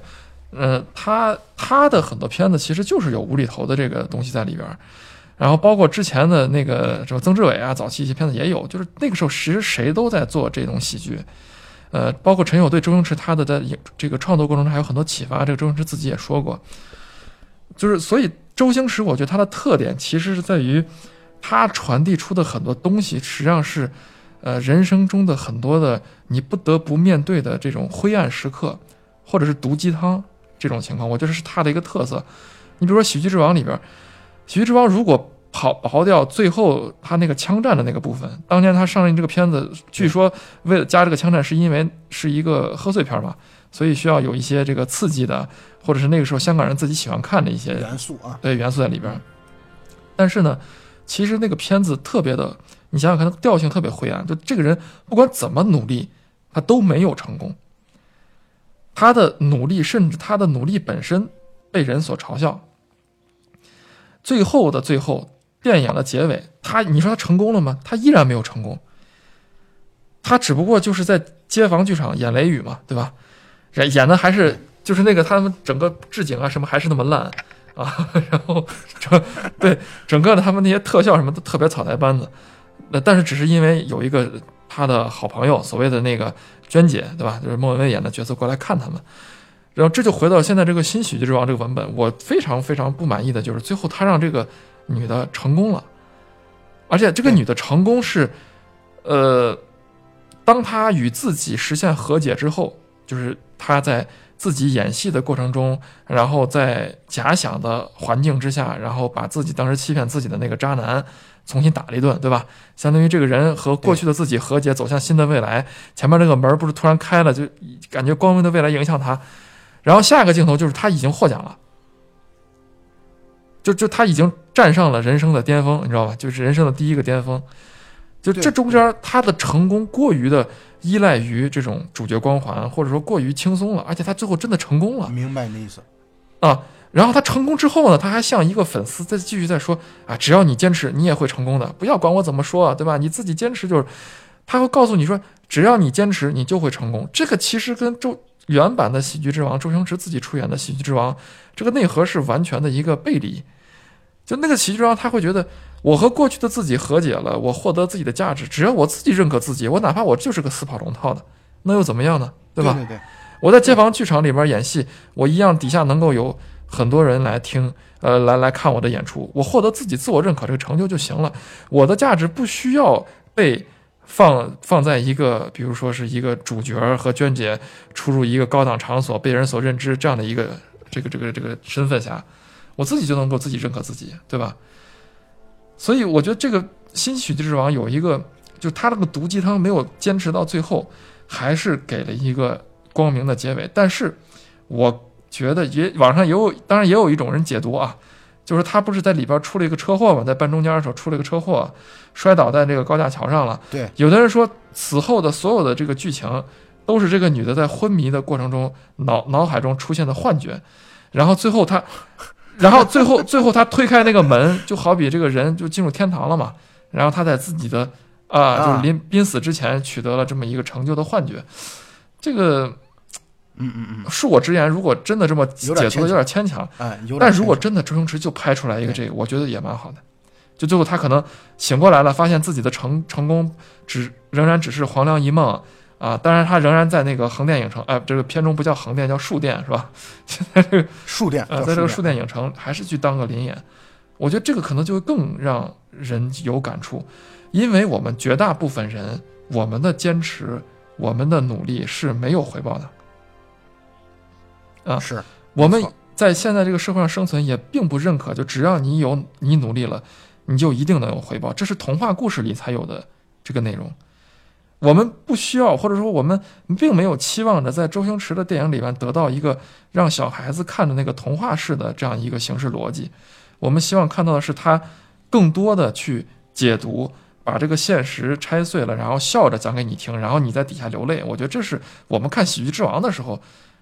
就他说的努力奋斗，对吧？我明白啊，我认为这是他的这种价对值价值观的这样的一个对体现嘛？就最我们希望看到的就是一个他跟我们一样是一个生活有种种波折，然后经历了很多，仍然不成功。你即便自己饼干盒子里边只有那么一点钱的时候，他仍然会选择把自己最珍贵的东西，比如说一本书送给这个张柏芝，对吧？然后比如说能仍然能勇敢。对喜欢对仍然能说出永远勇敢的说出我养你。但是你像这个新喜剧之王里边这些东西就没了，他也许可能是因为他的呃主角是一个女性，是吧？我觉得可能是不是因为这个角色造成的原因。然后它里边也有这个女性碰到这个喜欢上她的这个富二代，就那姓李的那个那个小胖子，然后两个人之间有有一些这种小胖子说啊，呃，你跟我走吧，怎么或者说是什么什么，我帮助你吧，你拿了二十万什么这些，然后他其实他是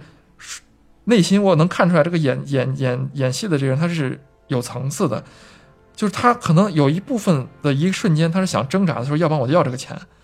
但他仍然会说啊，我好羡慕你呀，这句话永远都说不出来。他面对这个人对他真心的付出的时候，他用一种咱们两个其实都是在演戏的这种方式来来来应对，最后大家哈哈哈一笑，然后呃就解决了，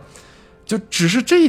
这一个瞬间让我觉得还是有点感人的，但从此之后这一这一一系列的那些情节让我觉得都有点一泻千里了。对，但这就还是我要坚持我的观点啊，就是他这次的做法跟《喜剧之王》其实不一样，就是在我看来，就就我同意你的刚才那个观点啊，就他这次跟《喜剧之王》确实不太一样。我觉得就是因为有马可这个角色存在，所以导致他相当于他其实让那个女孩在后结尾时候表现出来跟真实不一样的表演版本，就是要告诉你们，其实有很多的不同的道路。然后呢，马可这个角色就是你成为了喜剧之王，也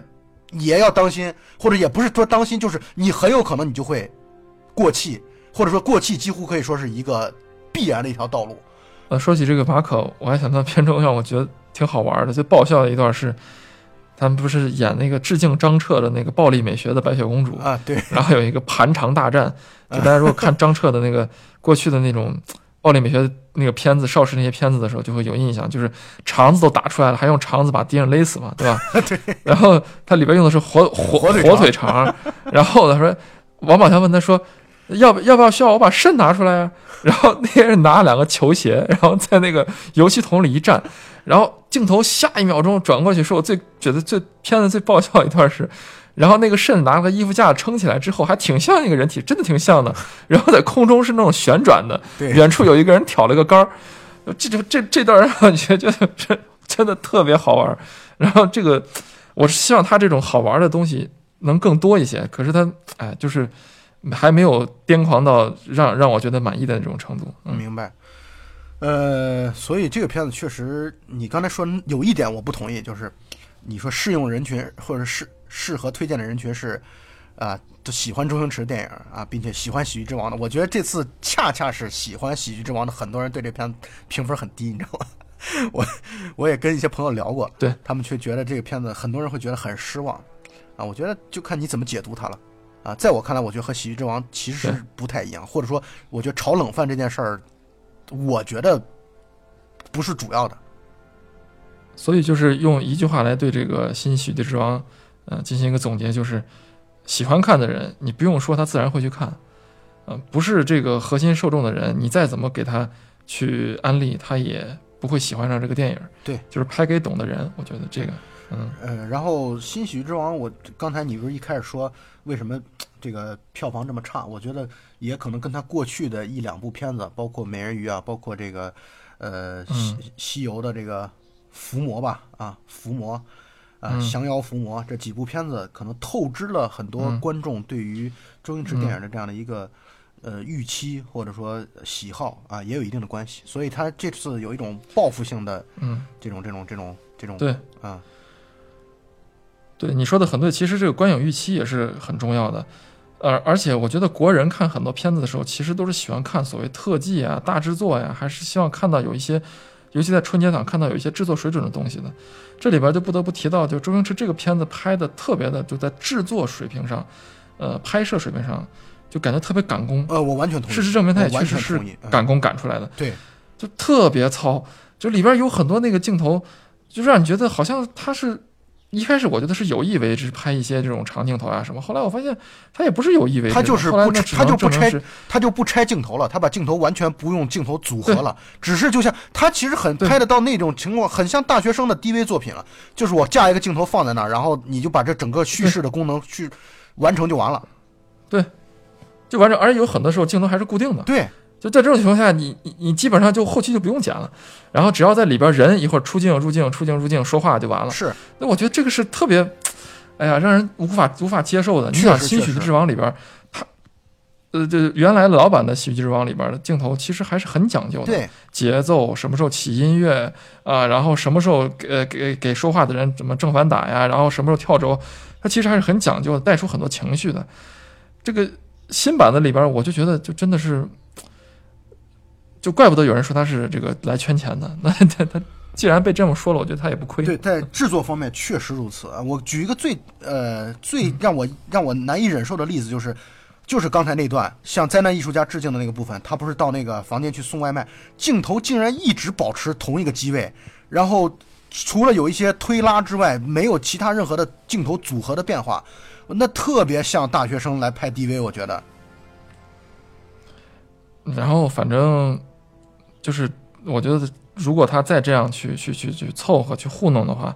呃，即便他再是喜剧天才，可能也救不了他了。真的是，大家就会下次就看觉得，哎呀，周星驰这个片子就是粗制滥造嘛。我们有更多，对吧？像这个《流浪地球》这样的好的片子，可以让大家去看，大制作、良心制作，对吧？那我觉得他可能就更没有生存空间了，对。没错，就是已经给人感觉，嗯或者说已经在宣传口上给人的感觉，“江郎才尽”四个字已经在向周星驰招手了。我觉得，对，我们就只能期盼着他这个《美人鱼二》做完后期之后赶紧面试吧，对希望能够这个一雪这个制作粗糙的前史。嗯，没错。那刚才你已经提到《流浪地球》了，呃，这个片子作为春节档的呃冠军啊，票房冠军，那肯定是我们要去要不得不谈的这个一个电影。之所以咱们现在在谈一件事情、谈一个事情 A 之前，要说很多和 A 无关的东西，就是为了让谈论 A 的时候这个环境更准确。那么，如果 A 等于《流浪地球》的话，我可能要谈很多关于和《流浪地球》，比如它的传播呀、它的舆论环境。但是这个本身这件事情让我觉得非常的荒谬，非常的累，就是它只不过是个电影，它并不是一些什么特别大的、特别要命的这种事情。所以我要说的第一件事情就是，我觉得《流浪地球》这个片子被人过度的去讨论了，真的是过度讨论了。尤其春节档里边又包括电视春晚又那么烂，对吧？大家早都不看了，没有一些什么全民所共同能够谈的话题让你去谈了。大家看微博上过年期间就俩话题，第一个是《流浪地球》到底好不好啊？第二个是山东人过年媳妇儿到底让不让上桌？就只有这两个话题，我以为你真的我以为你要说翟天临博 博博士论文问题呢。玩的那是春节之后嘛，春节后期发酵的嘛。所以我就觉得，就这些事情不是大问题，尤其是像春节档电影这个到底好和不好，这他妈能有什么问题呢？我出去吃一碗面，我觉得这面好，可能另外一个人他是爱吃米饭，他不觉得面好吃，任何面他都觉得不好吃，这也很正常呀。人家说米饭的人直接爱吃米饭的人直接指指指责说你这面不好吃，有什么不对呢？为为什么需要根据这个然后来去定说，如果你是喜欢看《流浪地球》的，你就一定是什么什么什么样的人，或者是指责那些不喜欢《流浪地球》，说你们这些人就是不爱国啊，就是什么看见不得国产片好，这种诛心之论，我又没有办法证明自己不是这么想，这无法去自证的事情，对吧？那你所以那你这种事情，我觉得是被过过度关注。那你不觉得从这一点上来说，《流浪地球》和《战狼》确实挺像的？啊，对，就我觉得这《战狼》也这个片子也不值得被过度讨论。那人家《战狼》拍的片子本来素质是在那儿的呀，商业水准是在那儿的，就是他包括他的武打设计啊，他各方面其实都是很不错的呀。那我们讨论很多时候就是把这个东西给扩大化了。当然，不光是这种一般的普通的观众或者是一般的网上的所谓的影评人去扩大化，还有很多的媒体，甚至所谓官方媒体去借势来做这个事情。但是片子本身想做什么？片子传达给观众以后，观众什么反应，以及借着观众反应，媒体去怎么解读，我觉得这是几个不同层面的事情。咱们，你如果想讨论电影，咱们就老老实实讨论电影，对吧？《战狼》里边做的那些傻了吧唧、那些粗的，看完之后让人作呕的事情，我也可以提啊，但并不一定说我提作呕了，我就是不支持《战狼》，不支持撤侨，我就不爱国。这是不同层面的问题。我完全同意你的观点。我现在觉啊得在自己在自证这种事情，就这种事情都需要自证，是贼他妈可悲的一件事情是。我们本来不需要去去去去去自证这件事情的，对吧？就像咱们回到《流浪地球》，很，我觉得真的是因为我们没有什么真问题值得讨论，所以才导致这样的一个事情被拿来反复的去咀嚼、去讨论啊，嚼完的嘴里的馒头吐出来，别人再去嚼，这有什么滋味可谈呢？类似的事情。很多人觉得，啊，这个事情没有小事，它代表了中国什么什么，把它上升到很大的意义。我就想请问一句，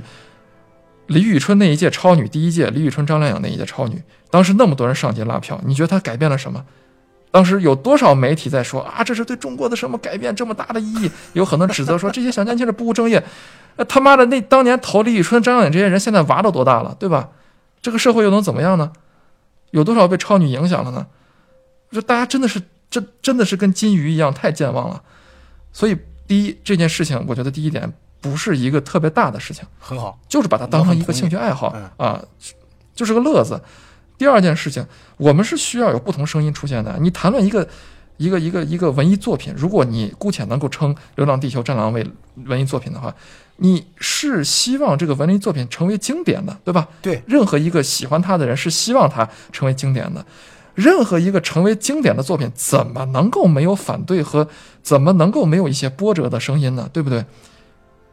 包括像文学作品里边，包括《阿凡达》，包括《泰坦尼克号》，那这种东西当中讨论的是很很全面和丰富的，可以说，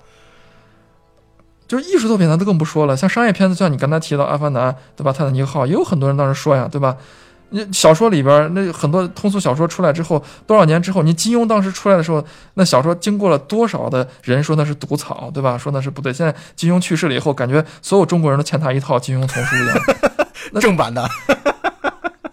对啊，这我觉得这个事情就是在于我们要，不管是你是喜欢还是不喜欢，尤其是那些喜欢这个作品的人，一定要有这个自信。你要相信，如果它是一个伟大的作品的话，必定有它自己的命运，不管是复杂的还是多舛的命运，和它这个作品本身福德相配。你自己觉得自己的这个作品的德都撑不住，他们他有什么福在这个作品身上？他怎么成为伟大的作品呢？所以我觉得，就大家心胸开阔一点，对吧？第三个，我觉得让最最最最需要在说这个电影之前要提出一点，就是我们为什么要一定说是哎，我们要支持中国电影，这是中国科幻的第一步。那我想请问，我们要不要支持中国奶粉？你在选择奶粉的时候，你是选择国外的还是选择中国的？那你觉得到底是奶粉这个产品和电影这个产品有什么不一样？谁背后还没有一点工业体系？谁背后还没有多少辛苦的付出？谁背后还没有牵扯到多少人的梦想？对吧？那我们每个人自己去选择做一些什么事情，就是取决于这个商品本身到底好不好，以及这一类的商品之前到底产生了多少的商誉，对不对？那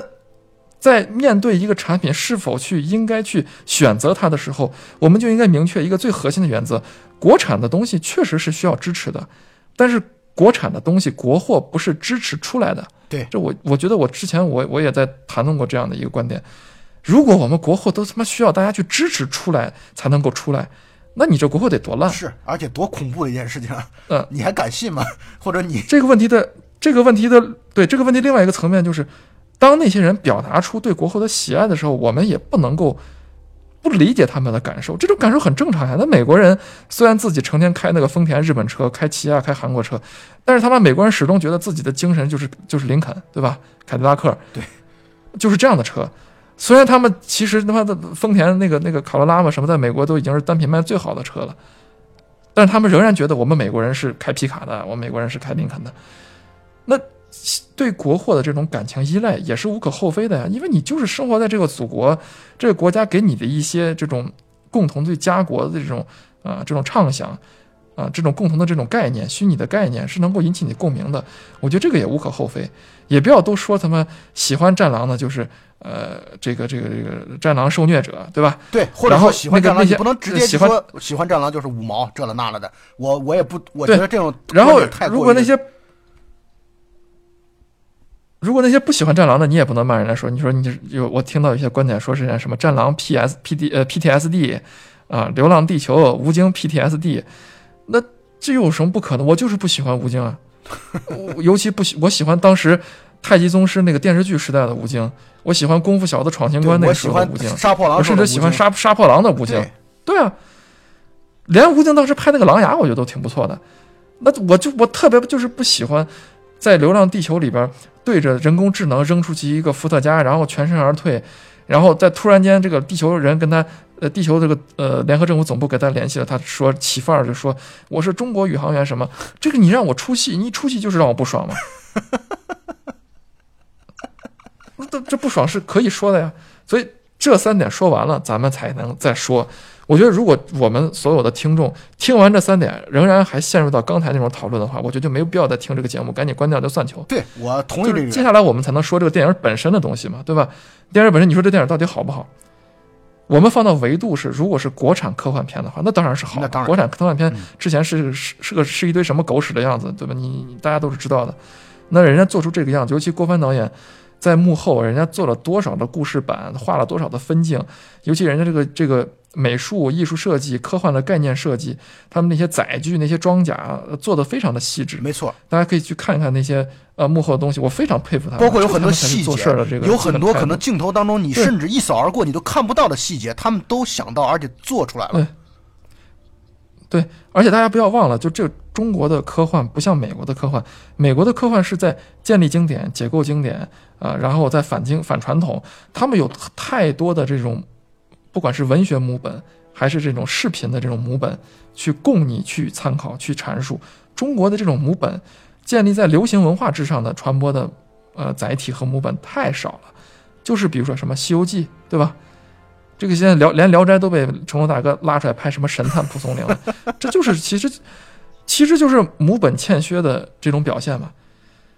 所以我们现在在谈这个现在中国人做科幻的时候，我觉得人家郭帆都能把呃那种就是所谓的赛博朋克做出有一点这种呃带和现在生活紧密连接，但同时有一点不一样，比如什么呃北京市安全委提醒您这个什么道路千万条，安全第一条，对吧？然后包括这个呃什么这个人在地下城的时候还要吃串儿，对啊、包括他们所有的这个这个这个这个载具啊，就是那种感觉其实都是苏式的傻大黑粗的那种方式，或者说这种多铆真钢的这种方式，对吧？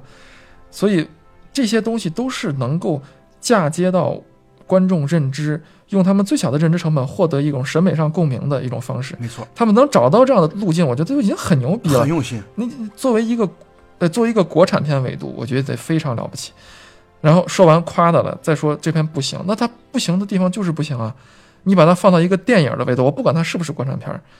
从悬念设计，尤其是这我非常提出这个片子非常让我不满的，就是它的这个剪辑太混乱了，尤其到最后。它是三条线甚至四条线吧，几条线多线式叙事的时候，每一个小队都有自己的使命，在对每个小队的任务以及它互相之间的那种紧张感，呃，清晰的呈现，甚至每个小队之间他们是什么样的物理上的位置关系，镜头都没有给到足交代不清楚够的照顾，连镜头。交代不清楚，非常混乱。就你你你在对比同样类型的《二零一二》，虽然它不是一个严格的科幻片，但是和这个片子类似，它是一个有灾难背景的灾难片嘛，对吧？那人家二零一二的这个各个不同的人去逃生，面对灾难的时候是个什么状态？我觉得人家剪的就非常清楚，非常符合一个传统的流水线作业的这么一个大片儿，商业大片儿。咱们既然要做片子、做大片儿，就要拿人家美国的大片儿这种方式来要求自己，对不对？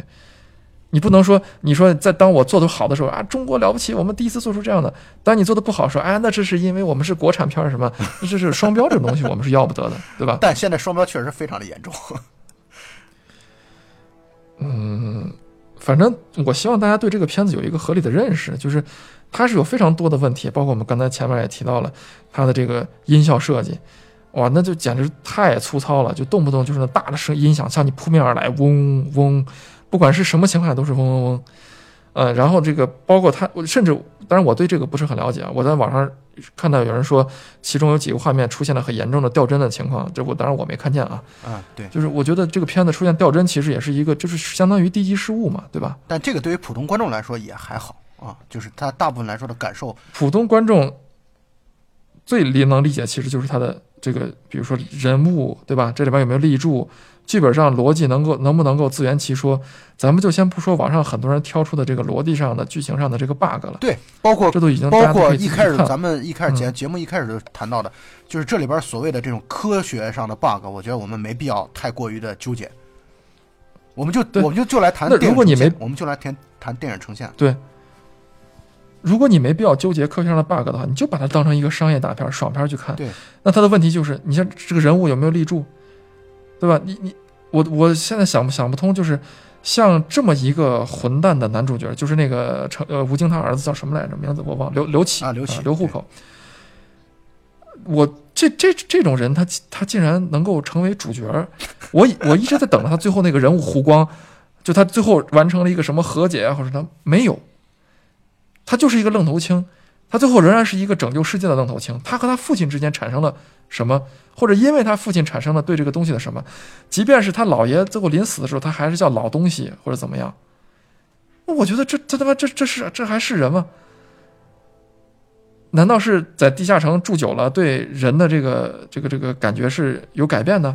当然，如果你要说刘慈欣原著小说里边说是地下城住久了，生存面是第一的难题，所以人的感情变得都淡薄了，那也可以。小小说里边确实是提到了，可是你现在不是这么拍的呀，里边所有人的行事方式其实和现在五幺二汶川地震的时候救援队没有任何区别，对对吧？处事方式啊，你的热血、你的激情，其实和现代人一点差别都没有啊。所以我们就要拿现在人的这种反应来看他，包括那个呃韩朵朵韩美美还是韩朵朵朵，我一直把它记成韩美美那。很正常，啊因为你你韩朵朵李雷嘛这个角色 韩朵朵这个角色相当不讨喜，就是你你就觉得这个人简直就是让让我觉得就够够的，一路上他提供的那些负能量，或者说他的这个碍手碍脚都不提了，最后他起到的作用竟然是向全世界广播。啊，我们中国人说是或者是这个呃，希望是什么等等。我是一开始觉得他的片子最开头铺那个就是，老师问一个呃同学说是你来说说看什么是希望，然后那个人就用一些那种优等生或者班干部的那种语气说希望就是什么。我一直觉得这个韩豆豆会后最后有一个对希望的真正理解，而这个真正理解不是老师告诉他的。是他能够用自己的语言来表达，一个少女的语言来表达出来。结果台词他最后一直在，就他在和解了。他就说：“哎，其实长辈告诉我们那些其实也没错，都是他们的人生经验，我们应该吸取。我经过这一这一轮的磨难，我才知道，这不是说不行，就是说我让人觉得非常的错愕。我我以为他是一个，就是到最后会更叛逆，甚至比他哥哥更还叛逆的一个人，结果没有。你说最后让吴京去驾驶着这样的这个领航者这个飞船撞向木星，然后去爆炸，呃，完成自我牺牲拯救地球。那那飞船上当时那个呃 Moss 也说了呀，飞船上好像有有三万人吧，是吧？呃，有上万的宇航员，上万的人类文明基因标本没了，尤其那些人，他当时不是说分离嘛？他启动的那个分离键，把那些人留在那个环木星的那个轨道上。那他如果撞上去了之后，那那些人怎么办呢？那些人也是逐渐撞上大气层了，还是还是还是如何了？那他牺牲这三万人去救地球那些人，但是最后我们呈现出来的是，这个人是完成了一个牺牲个人的一个一个行为。对，那他到底是个人英雄呢，还是还是一个他只是想搏一把的一个巨大的赌徒呢？我从他的表演上，我根本就没有看出来呀、呃，我觉得我看出来像我甚至觉我觉得像赌徒，我 是我甚至觉得，最后他说分离那个休眠舱这个这个镜头，都是为了避免让吴新任大哥吴京大哥这样一个优秀的银幕形象陷入一个道德困境而刻意加上去的。当然，这是我瞎猜啊啊！这是我呃对片子制作的这个过程了解的人可以就是给咱们留言嘛，看到底是不是真的就是这样。对对对，但那块确实是明显让人感到不要让他背上这种伦理的包袱。但是我恰恰觉得，你像大刘原著小说里边，包括《三体》，包括他很多的小说里边都在探讨这个问题：这种牺牲有必要吗？对吧？他一直探讨所谓的这种牺牲有必要吗？是不是一种圣母式的这种营救？在宇宙的伟力面前，人类的那些努力算什么？人类的那种非理性的这种东西，到底是不是正确的？我觉得这都是大刘探讨的一些深刻的话题。对，那这里边完全没有。就这里边几乎可以说是完全不能说它是一个错误的世界观啊，而说甚至我都觉得它都没有世界观。我就我就觉得这里边就压根儿没有提，就是那个那一刻啊，就在吴京、刘培强再去牺牲的那个状态，让我就觉得回到了感觉我们以前那种像呃英雄儿女啊等等那样的一个时代了。就它不是一个对于嗯像刘慈欣对于这样的一种世界观、价值观的探讨，压根儿都没有。我觉得就就他回避了，他把这个东西完全回避掉了。我倒并不是，我倒并不是说《英雄儿女》有什么不好，我现在仍然看那种老片子，什么《英雄儿女》啊，呃，《阳城暗哨》啊，《今天我休息》啊这种老老电影的时候，我仍然我自己会感到热血沸腾啊。但问题是，我们需要创造属于这个时代的作品。我我们需要阐述这个时代所应该阐述的东西，而且每个电影都有它所要完成的使命。你既然标榜自己是一个科幻元年的东西，对，你就要带给大家一种科幻的思考，真正的从科学幻想回答一个 what if，就如果什么什么怎么样，接下来人类会变得怎么样，让人有这种深度思考。那没有思考，你叫什么科幻片儿？他现在开始就这个这个这个这个设定，完全就是借用小说这个设定，就是太阳要氦闪，太阳要要要爆炸，对，啊，所以人类要逃走。那人类为什么不坐飞船逃走呢？他也没有说。在这个片子里边，他花了一段快剪的镜头，然后通过新闻画面等等告诉大家，哦，地球快完了。在我看来，这个信息量其实非常少，就是他也没有用更高明的方式，像很多我们看到的其他的科这个方式，比如说像这个呃《盗梦空间》，像这个《星际穿越》，对吧？人家用很多的剧情、对白、镜头来暗示出这个到底这个社会未来的社会、近未来的社会是什么样子，他也没有。他就是借用了这么一个设定，然后这些人就感觉像是突然间从现在人的这种身份和思维模式穿越到了地下城，完成了一个科幻拯救。那我觉得这个片子，我们说它是灾难片，一点不为过，这不是科幻片啊。对，那就相当于二零一二一样，二零一二也没有解决嘛，就一上来就二这地球二零一二要完蛋了。那个尼古拉斯凯奇原来有个片子叫《天照》，就是地球不知道为什么他妈突然间所有的飞机就坠毁，人就完蛋了。那这也是一样的，对吧？他也没有解释为什么，他只是说后面这个人的状态也没有解谜嘛。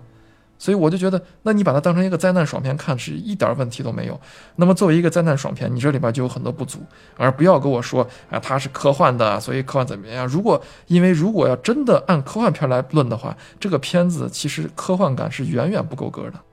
作为我们的老科幻大拿，我觉得你说的都对。那这片子我还是推荐吧，对吧？就是，呃，对就推荐大家去看。当然推荐你啊你你毕推荐竟在中国院线里边能够看到科幻片的机会本来就不多，对吧？能够看到国产科幻片的机会那就更少，少之又少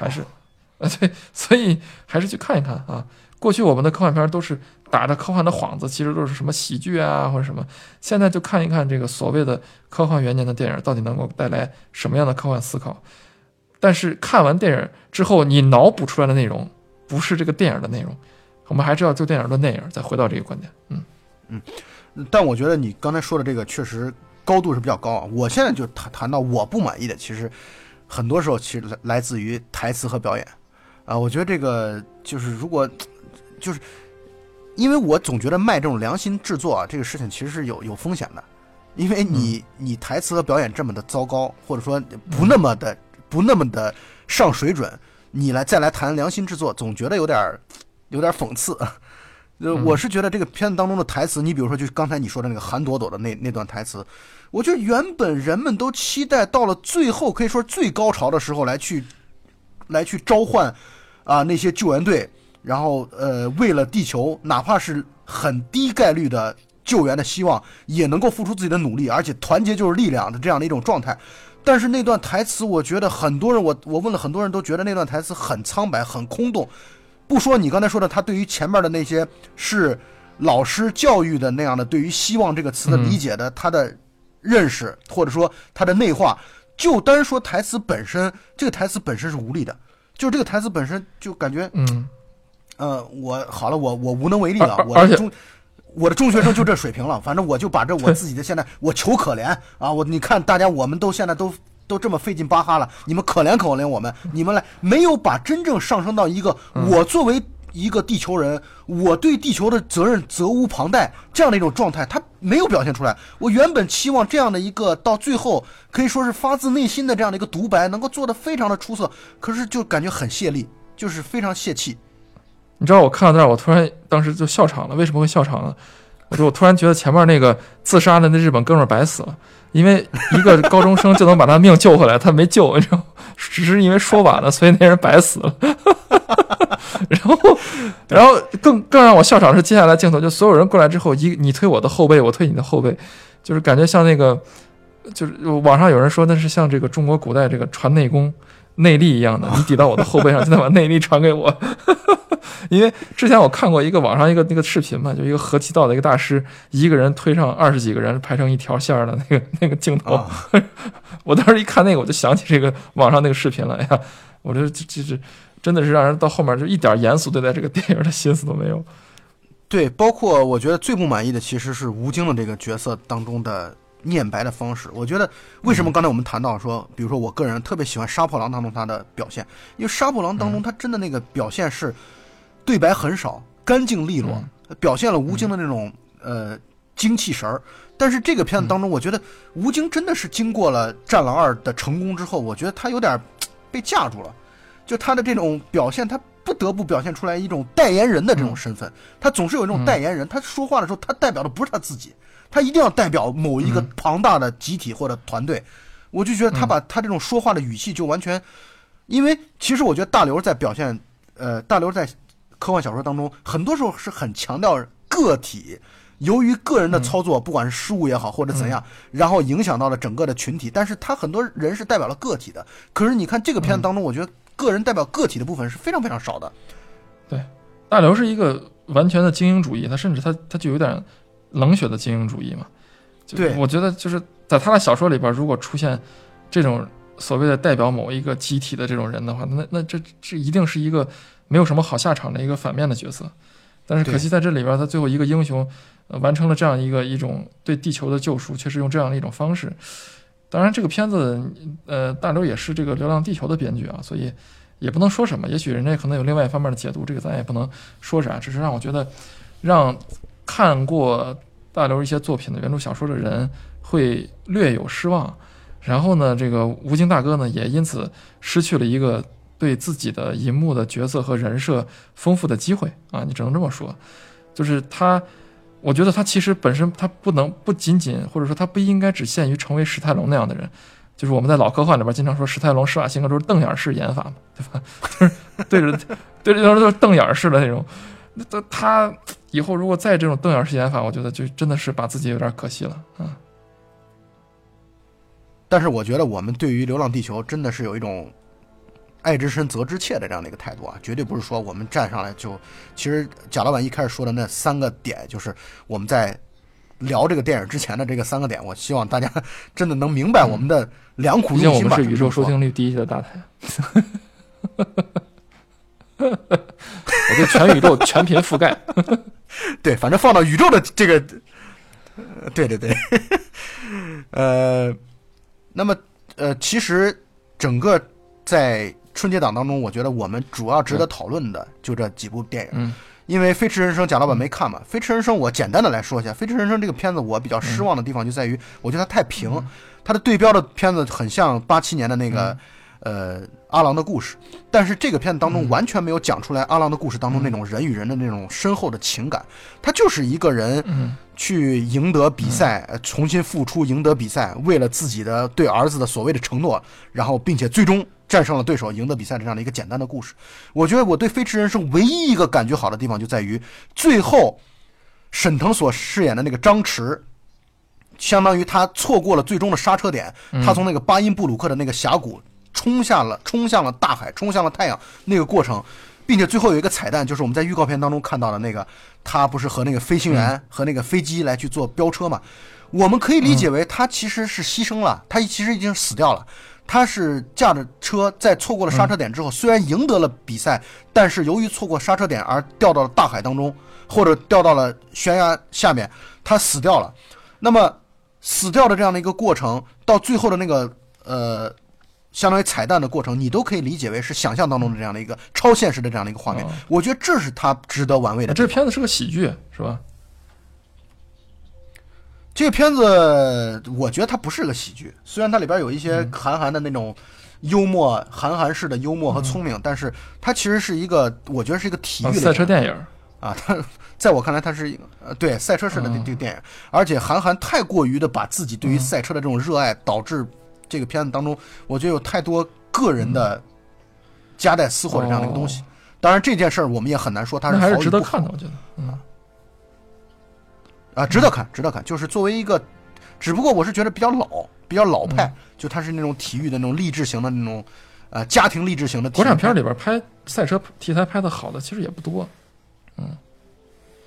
啊，不多不多。就我们如果是涉及到国产题材的话，我们很多片子其实都还是有很大的，空间就所以。而且我们能在国内院线上看专门讲赛车的，除了速激以外啊，有专门讲那种体育赛车的，好像也也也也也不太多。所以你要这样说的话，我觉得还是值得去去看一下，如果有闲时间的话。嗯对嗯，嗯，可以去看一下。只不过我是觉得这片子我的评价就是那至于这个，啊，就是从一开始从头你说啊，从头你就可以知道结尾了啊。嗯这个就是只不过你要看一看它是怎么样去展现这样的一个结尾的这样的一个过程。至于这个《神探蒲松龄》，我我就建议，反正呃，如果你还没有带小孩在春节期间一块儿去看个什么合家欢电影的话，呃，你就不用去看呃，可以可以去看，可以去看。这这片子其实还是挺合家欢的，它里边有各种这个什么萌宠啊、什么小妖怪啊、什么之类的，小孩还是挺喜欢。就是在最后的时候，它可能有一些这个用 CG 做的一些蛇呀什么这种镜头，可能会吓到一些特别年特别年龄小的小孩儿，但是稍微年龄大一点，我觉得也没关系。嗯，对。就你其实回望一下，整个春节档里边的嗯这些电影里边都，就是合家欢，真的是带老人带小孩一块儿去看的这种电影，好像呃几乎没有。这个你这样算下来，《神探蒲松龄》可能还算是一个。呃，对，呃，《神探蒲松龄》如果从合家欢的角度来说，可能还是相对来说最最合家欢的。我给你举一个，呃，我给你说一个我在观影的时候的感受啊，就是《神探蒲松龄》甚至是我在看了六部电影当中现场笑的排名第二的啊片子，就是笑声的这个频度啊，就是很多人在看到成龙那耍怪的时候，嗯他会他会笑出声来啊、嗯我觉得好像那种隔纸人似的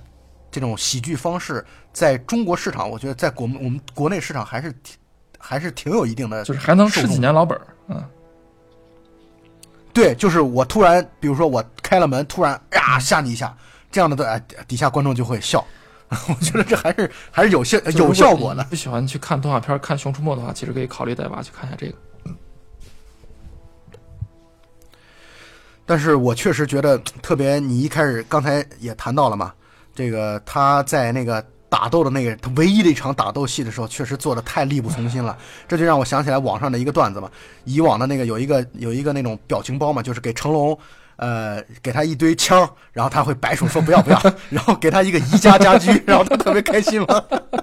嗯，因为成龙就是宜家家居的最最合适最合适的代代言人，我觉得 我们洋洋洒洒的也是把自己对于春节档的观后的一些感觉、感受啊，大家一起聊了聊。哪有自己说自己洋洋洒洒的，就肯定说我们拖拖拉拉的吧。对对对，是是，我们拖拖拉拉的来聊了聊 啊，然后可能有一些观点都有得罪啊，但是不管怎么说，我们可以做到的是，我们第一遍观影的感受大概就是这样子啊，嗯，能力不足，水平有限？他又啊。打不到我。对，我们可以把 Jumper 的地址在节目后边放出来给大家啊，你们如果有不满的话，你们就去打他吧。OK，好，那本期节目到此结束啊，大家再见。好，谢谢大家，再见。